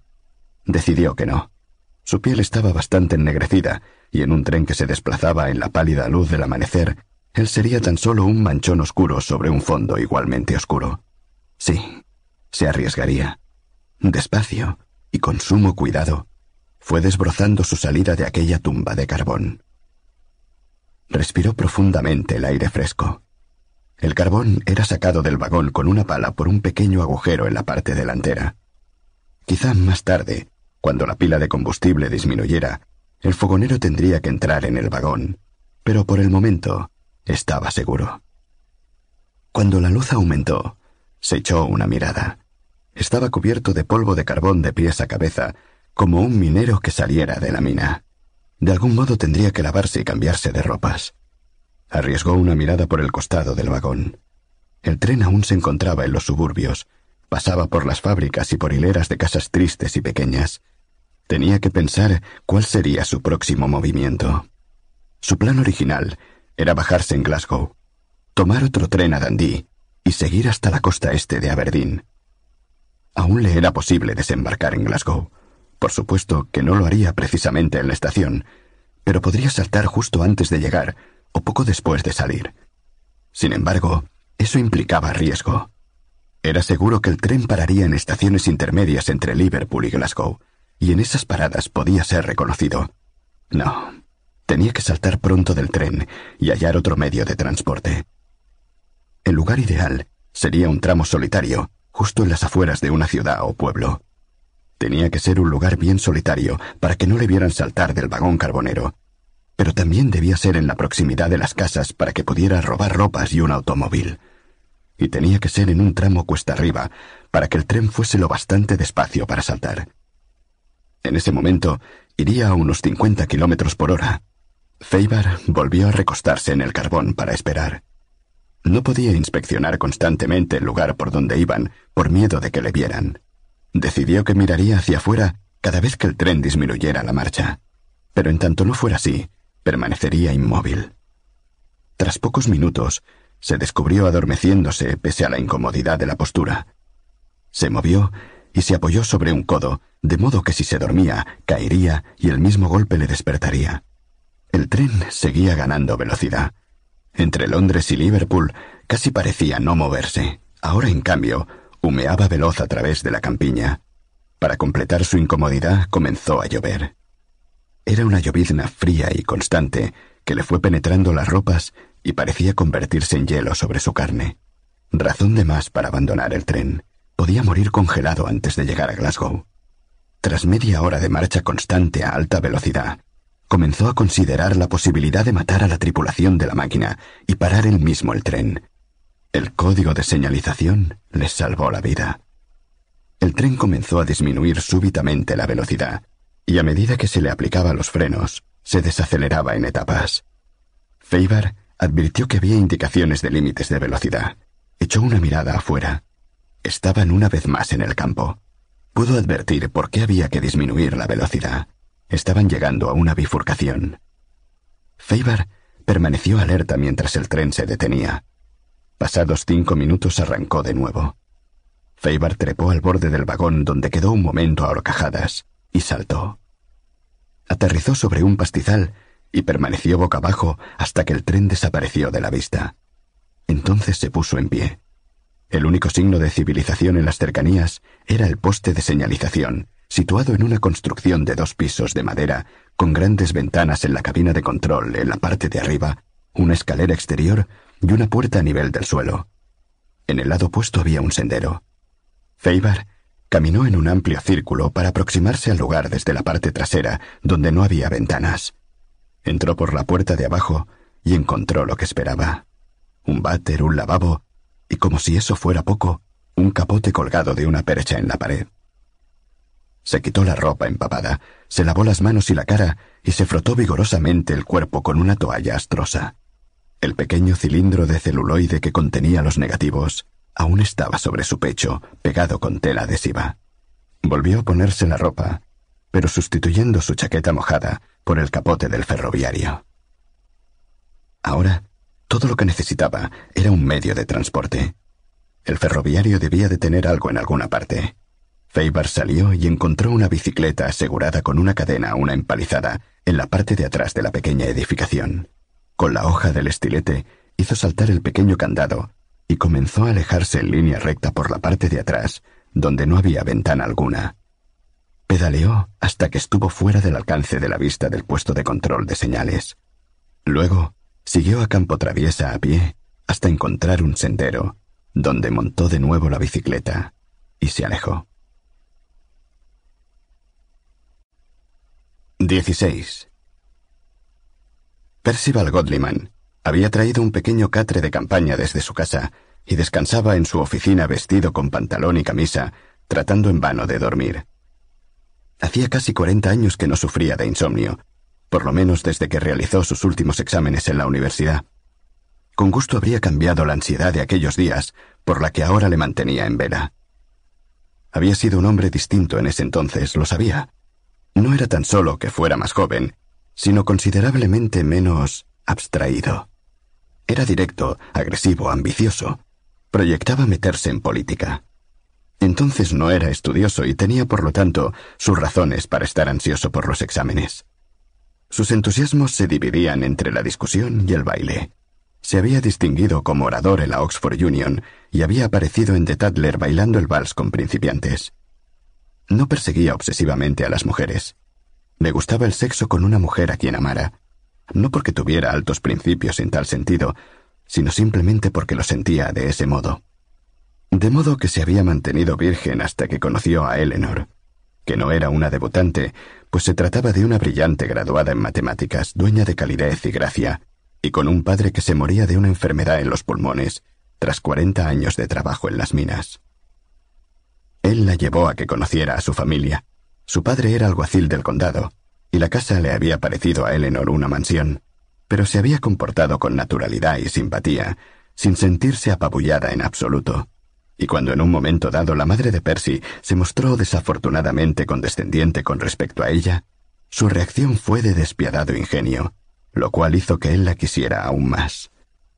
Él obtuvo su título, y luego, después de la Primera Guerra Mundial, enseñó en una escuela del Estado y se presentó a tres oposiciones complementarias. Los dos se sintieron muy fastidiados cuando se enteraron de que no podían tener hijos, pero se amaban con entrega total y eran felices. Y su muerte fue para Godliman la más terrible de las tragedias. Había acabado con su interés en el mundo real y se había retirado a la época medieval. Esta peripecia común le había unido a Blocks, y la guerra le había devuelto a la vida. Había hecho revivir en él esas características de empuje, agresividad y fervor que habían sido sus virtudes de orador y maestro, y la esperanza del Partido Liberal. Deseaba con toda su alma que sucediera en la vida de Blocks algo que le rescatara de aquella existencia de amargura e introspección. En el momento en que estaba presente en el pensamiento de Godliman, Blocks lo llamó por teléfono desde Liverpool para decir que Dinadel se había escurrido de la red y que Parkin había sido asesinado. Godliman, sentado en el borde del catre de campaña para atender la llamada, dijo cerrando los ojos. Tendría que haberle puesto a usted en el tren. Gracias, respondió Blocks.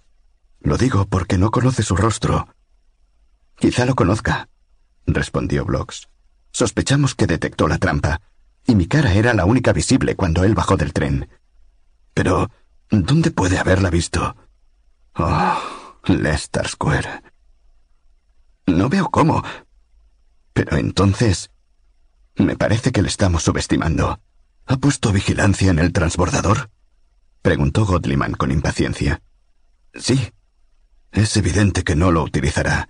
Es más probable que robe una embarcación. Por otro lado, es posible que vaya aún hacia Inverness. He alertado ya a la policía de allá. Bien. Pero mire, no podemos estar basándonos en intuiciones acerca de la dirección que ha seguido. Mantengámonos alerta. Godliman se puso en pie, tomó el teléfono y comenzó a pasearse sobre el suelo alfombrado. Además, no dé por descontado que fue él quien bajó por el lado contrario del tren. Trabaje sobre el supuesto de que bajó antes, en o después de Liverpool. El cerebro de Godliman estaba en pleno funcionamiento nuevamente, seleccionando combinaciones y posibilidades. Hablaré con el inspector jefe. Está aquí. Hubo una pausa. Luego una voz nueva dijo, El inspector Anthony al habla. ¿Está usted de acuerdo en que nuestro hombre descendió en algún lugar dentro de su zona? preguntó Godliman. Parece probable, sí. Muy bien. Entonces, lo primero que necesita es un medio de transporte. De modo que debe tomar usted todos los detalles de cualquier automóvil, embarcación, bicicleta o animal que sea robado dentro de un área que abarque 150 kilómetros alrededor de Liverpool durante las próximas 24 horas. Manténgame informado, pero transmita la información a Blogs y trabaje en estrecho contacto con él en cuanto se produzca alguna novedad. Sí, señor. Preste atención a los crímenes que podrían ser cometidos por un fugitivo, robo de alimentos o ropas, asaltos inexplicables, documento de identidad con irregularidades y demás. De acuerdo, señor. Ahora bien, señor Anthony, ¿se da cuenta usted de que este hombre es algo más que un asesino convencional? Efectivamente, señor, dado que usted se interesa, pero no conozco los detalles. Es un asunto de seguridad nacional, lo suficientemente importante para hacer que el primer ministro se mantenga en constante comunicación con esta oficina.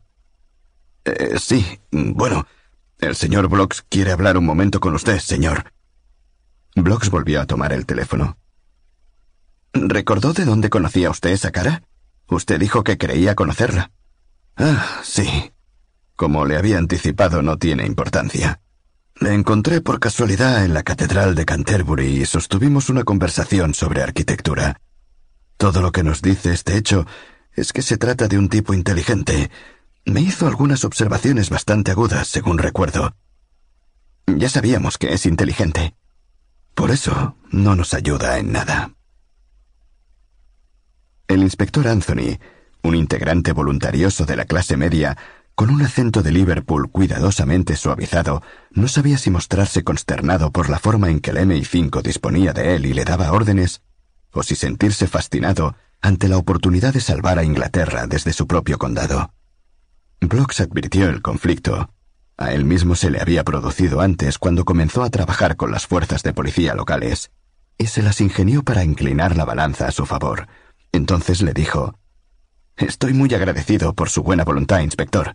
Usted sabe que este tipo de cosas no pasan inadvertidas en Whitehall. No hacemos más que cumplir con nuestro deber.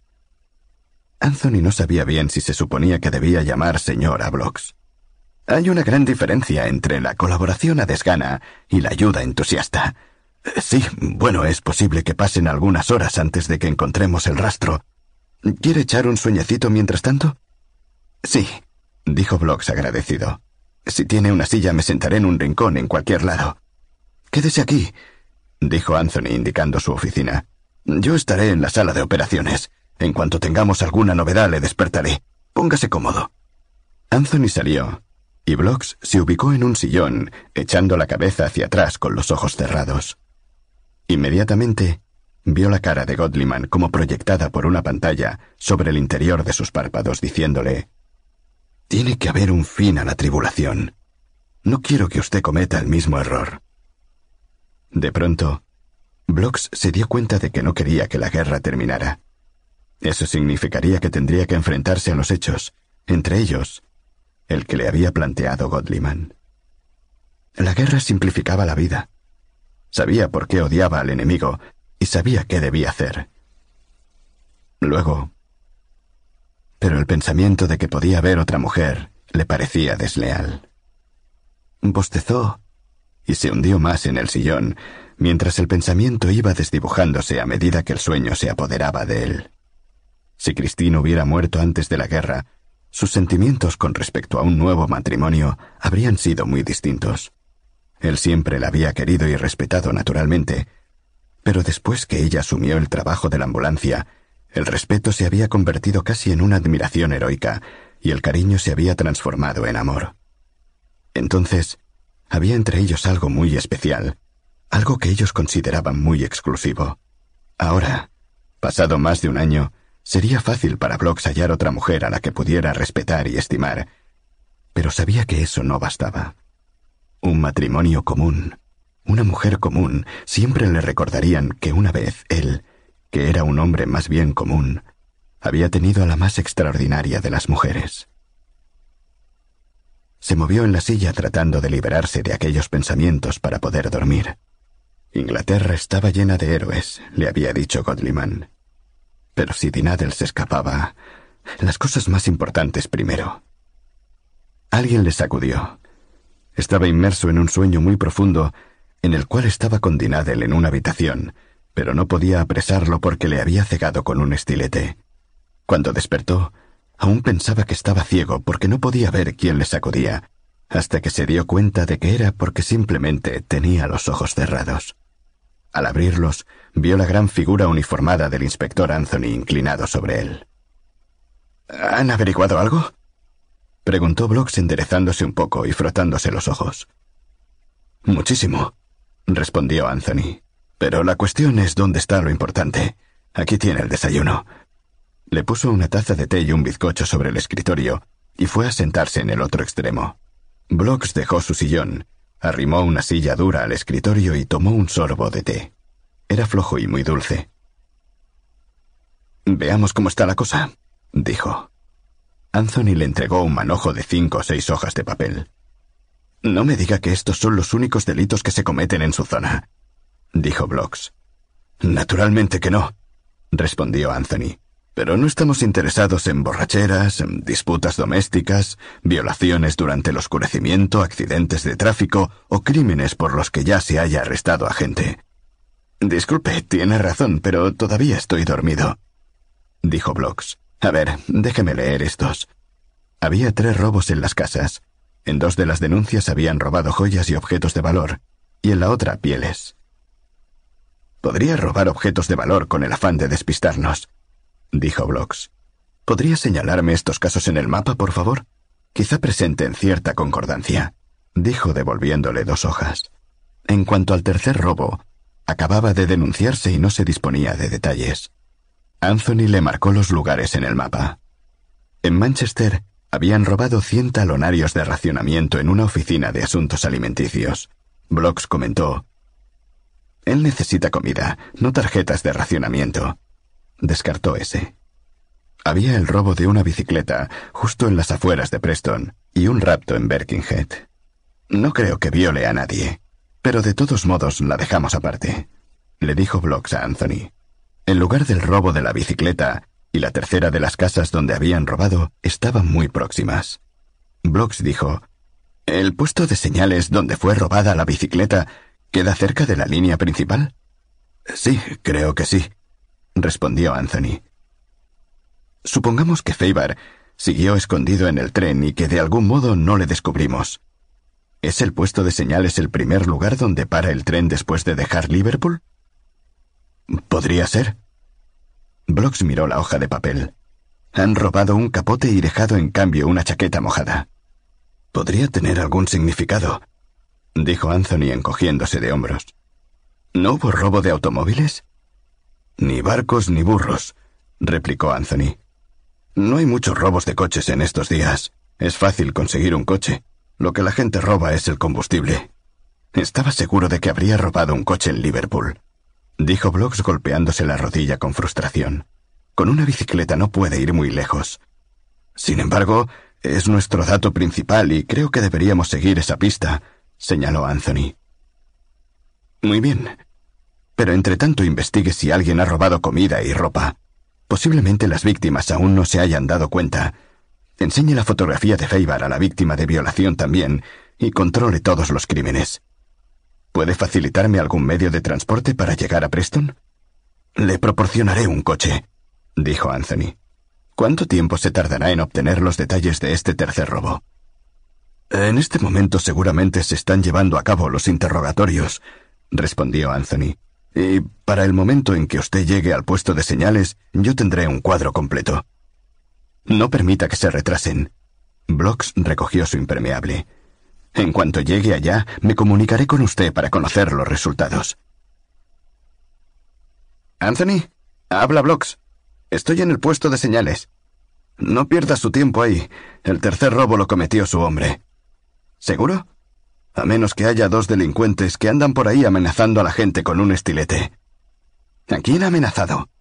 A dos ancianas que vivían solas en una pequeña casa. Oh, Dios, ¿están muertas? No, a menos que hayan muerto del susto.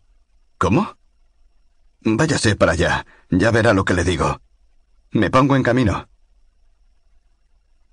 Era el tipo de casita que está siempre habitada por dos solteras mayores que viven solas. Era pequeña, cuadrada y vieja, y en torno a la puerta crecía un rosal silvestre fertilizado por miles de montoncitos de hojas de té usadas. En el jardín de enfrente, hileras de verduras mostraban el cuidado que se les dedicaba, lo mismo que el seto cuidadosamente cortado. Las cortinas de las ventanas eran blancas y rosas, y los goznes del portillo chirriaban. La puerta de entrada había sido pintada con empecinado esfuerzo por un aficionado, y el picaporte tenía la forma de una herradura de caballo. La llamada fue respondida por una octogenaria con una escopeta. Buenos días, soy de la policía, dijo Blocks. No es verdad, dijo ella. Los de la policía ya han estado aquí. De modo que váyase antes de que le haga volar la cabeza. Blocks la miró. Medía menos de un metro y medio. Llevaba el espeso pelo blanco recogido en un moño y mostraba una cara pálida y cubierta de arrugas. Sus manos eran como palillos pero asía la escopeta con fuerza y seguridad. Llevaba el bolsillo del delantal lleno de pinzas de tender ropa. Blocks bajó la mirada hasta los pies y vio que usaba botas masculinas. La policía que ha visto usted esta mañana era local. Yo soy de Scotland Yard. ¿Y cómo sé que es verdad? preguntó ella. Block se volvió y llamó al chofer de la policía.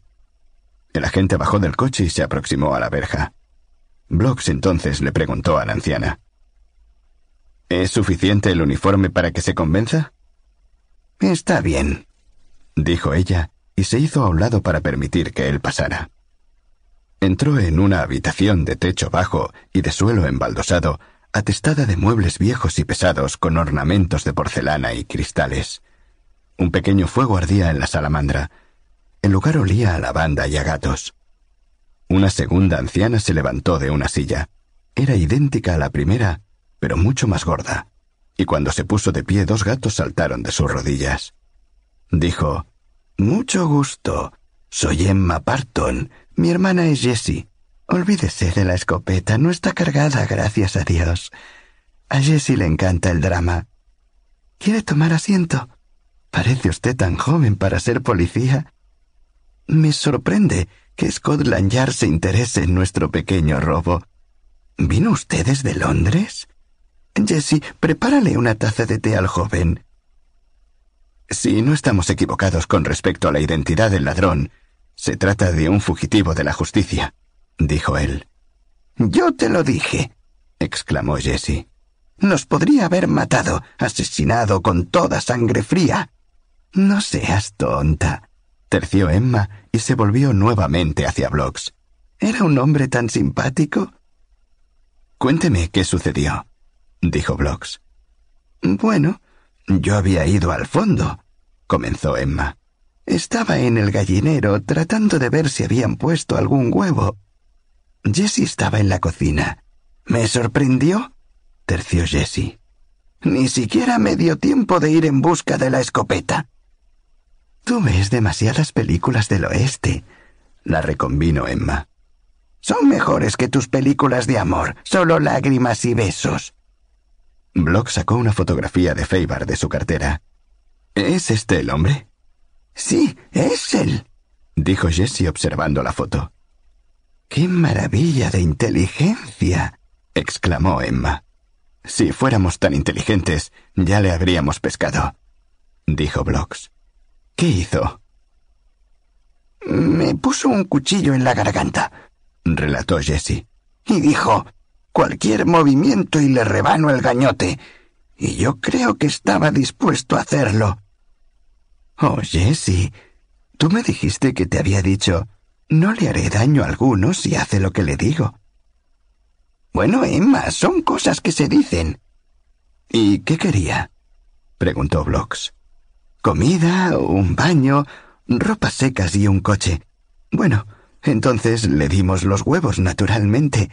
Hallamos algunas ropas que pertenecieron al difunto marido de Jesse, Norman. Por favor, ¿quiere describírmelas? Sí, un capote azul, overol azul, camisa cuadros. Y se llevó el coche del pobre Norman.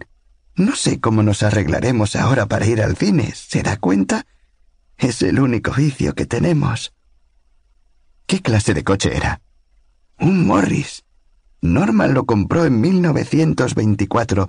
Nos venía bien nuestro cochecito. Pero no se dio el baño caliente, sin embargo, dijo Jessie. Bueno, intervino Emma.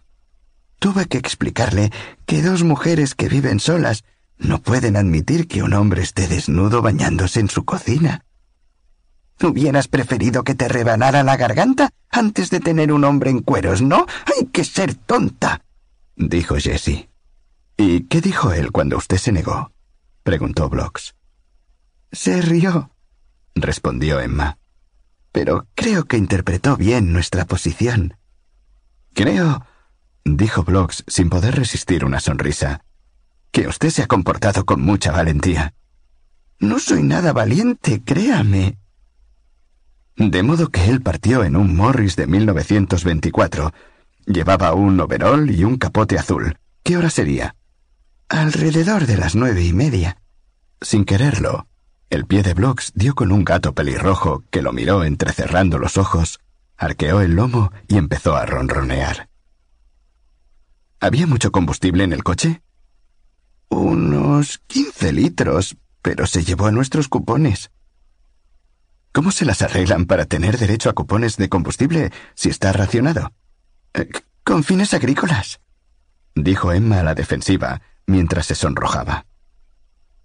Y además estamos solas y somos mayores. Tenemos nuestros derechos. Y cuando vamos al cine, aprovechamos para ir a la tienda de granos y semillas, agregó Emma. No malgastamos la gasolina. Está bien, está bien, no se preocupen, dijo Blocks levantando las manos. El racionamiento no es asunto de mi incumbencia. ¿Qué velocidad alcanza el coche? Nosotras nunca pasamos de cuarenta kilómetros por hora, dijo Emma. Blocks consultó su reloj. Aun a esa velocidad ya podía estar a unos cien kilómetros de distancia. Se puso en pie. Debo comunicar estos detalles a Liverpool.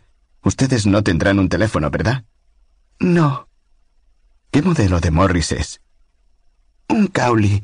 Norman solía llamarle nariz de toro. ¿Color? Gris. ¿Número de matrícula? MLN 29. Blocks tomó nota de todo.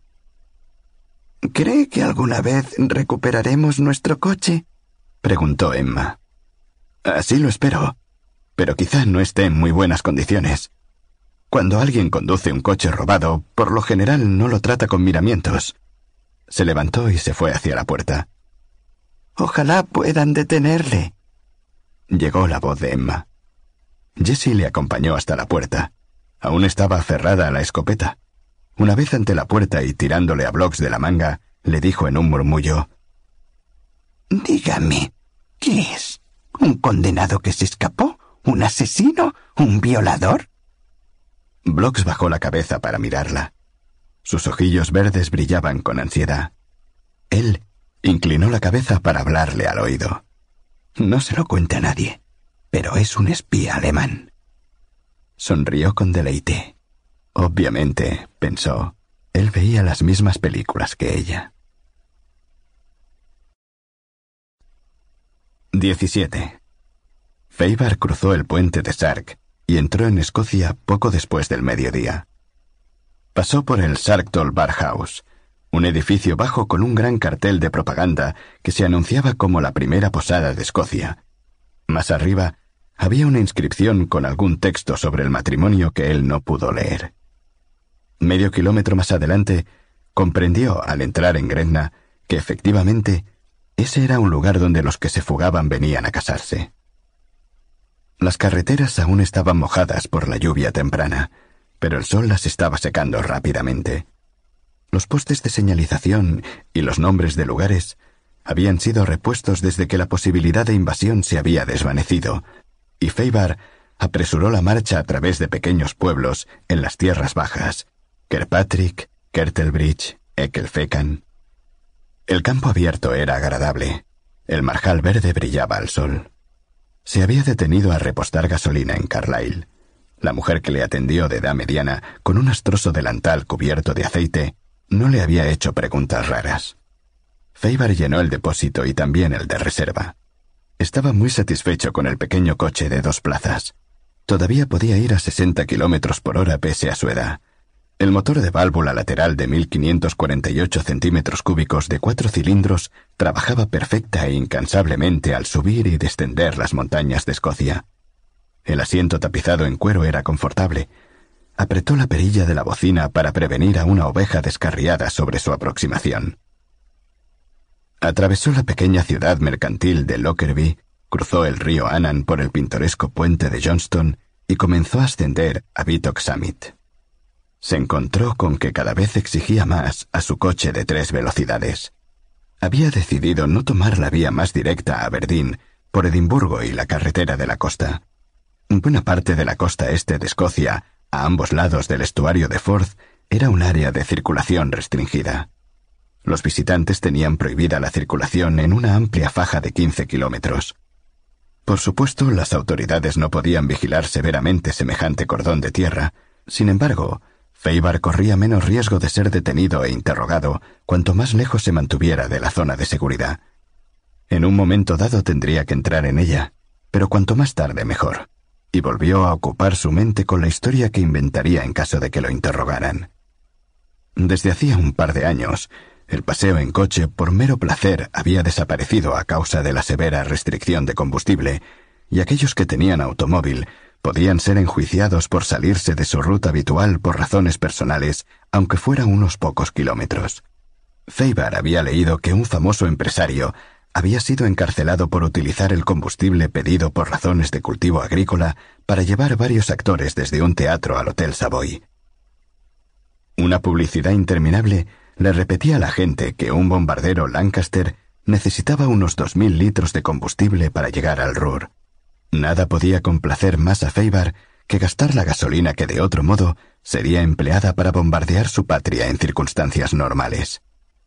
Pero ser detenido entonces, con la información que llevaba sujeta al pecho y arrestado por violar las disposiciones de racionamiento, sería una ironía insoportable. Era difícil, Casi todo el tránsito era de carácter militar, pero él no tenía documentación militar. Tampoco podía argumentar que llevaba un tipo de abastecimiento indispensable, porque no llevaba en el coche nada que pudiera entregar a nadie. Frunció el ceño. ¿Quién viajaba en esos días? ¿Los marineros con licencia? ¿Los funcionarios? ¿Una que otra persona en vacaciones? ¿Obreros muy especializados? Eso estaba bien.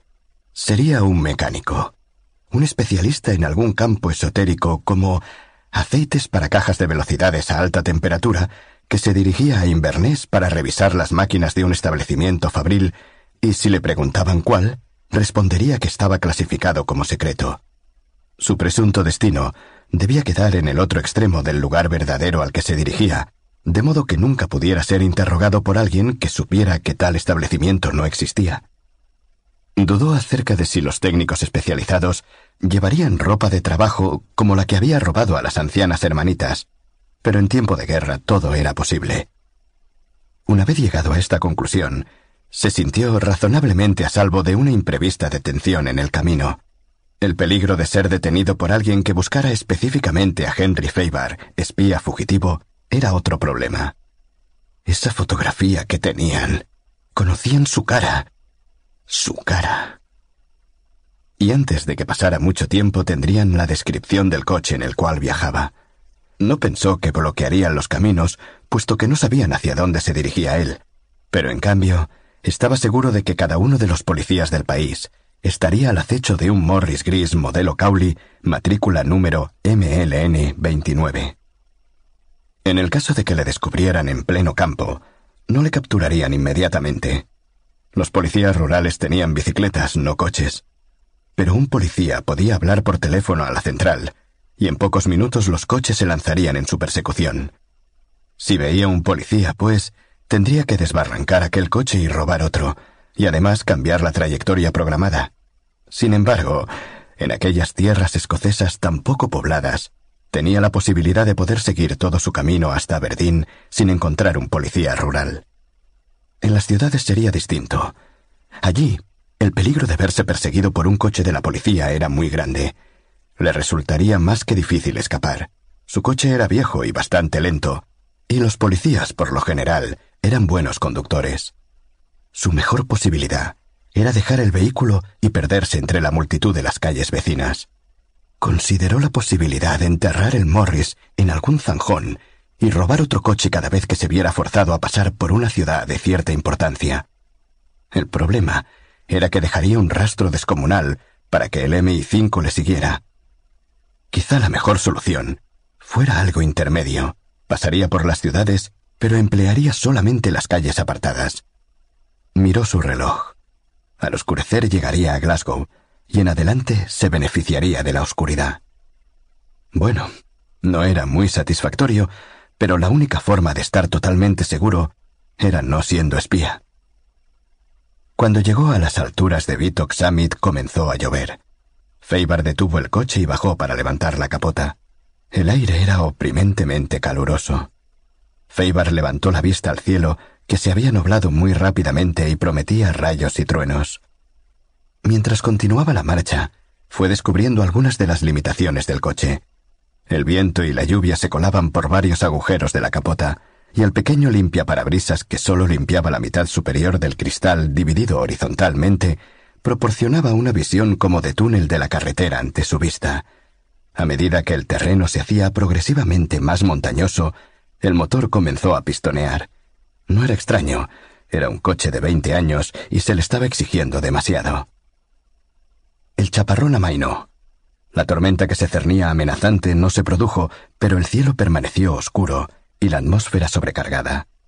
Feibar pasó por Crawford, aposentada entre colinas verdes, por la iglesia de Abington y una oficina de correos sobre la orilla oeste del río Clyde, y por Lesmajego, al borde de un marjal cubierto de vegetación.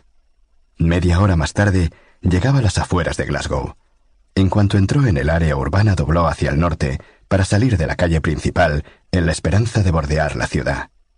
Siguió una sucesión de calles secundarias y cruzó las arterias principales para internarse en la parte este de la ciudad, hasta llegar a Cumbernauld Road, donde volvió a girar hacia el este, alejándose rápidamente de la ciudad. Todo había sido más rápido de lo que él esperaba. Seguía teniendo suerte.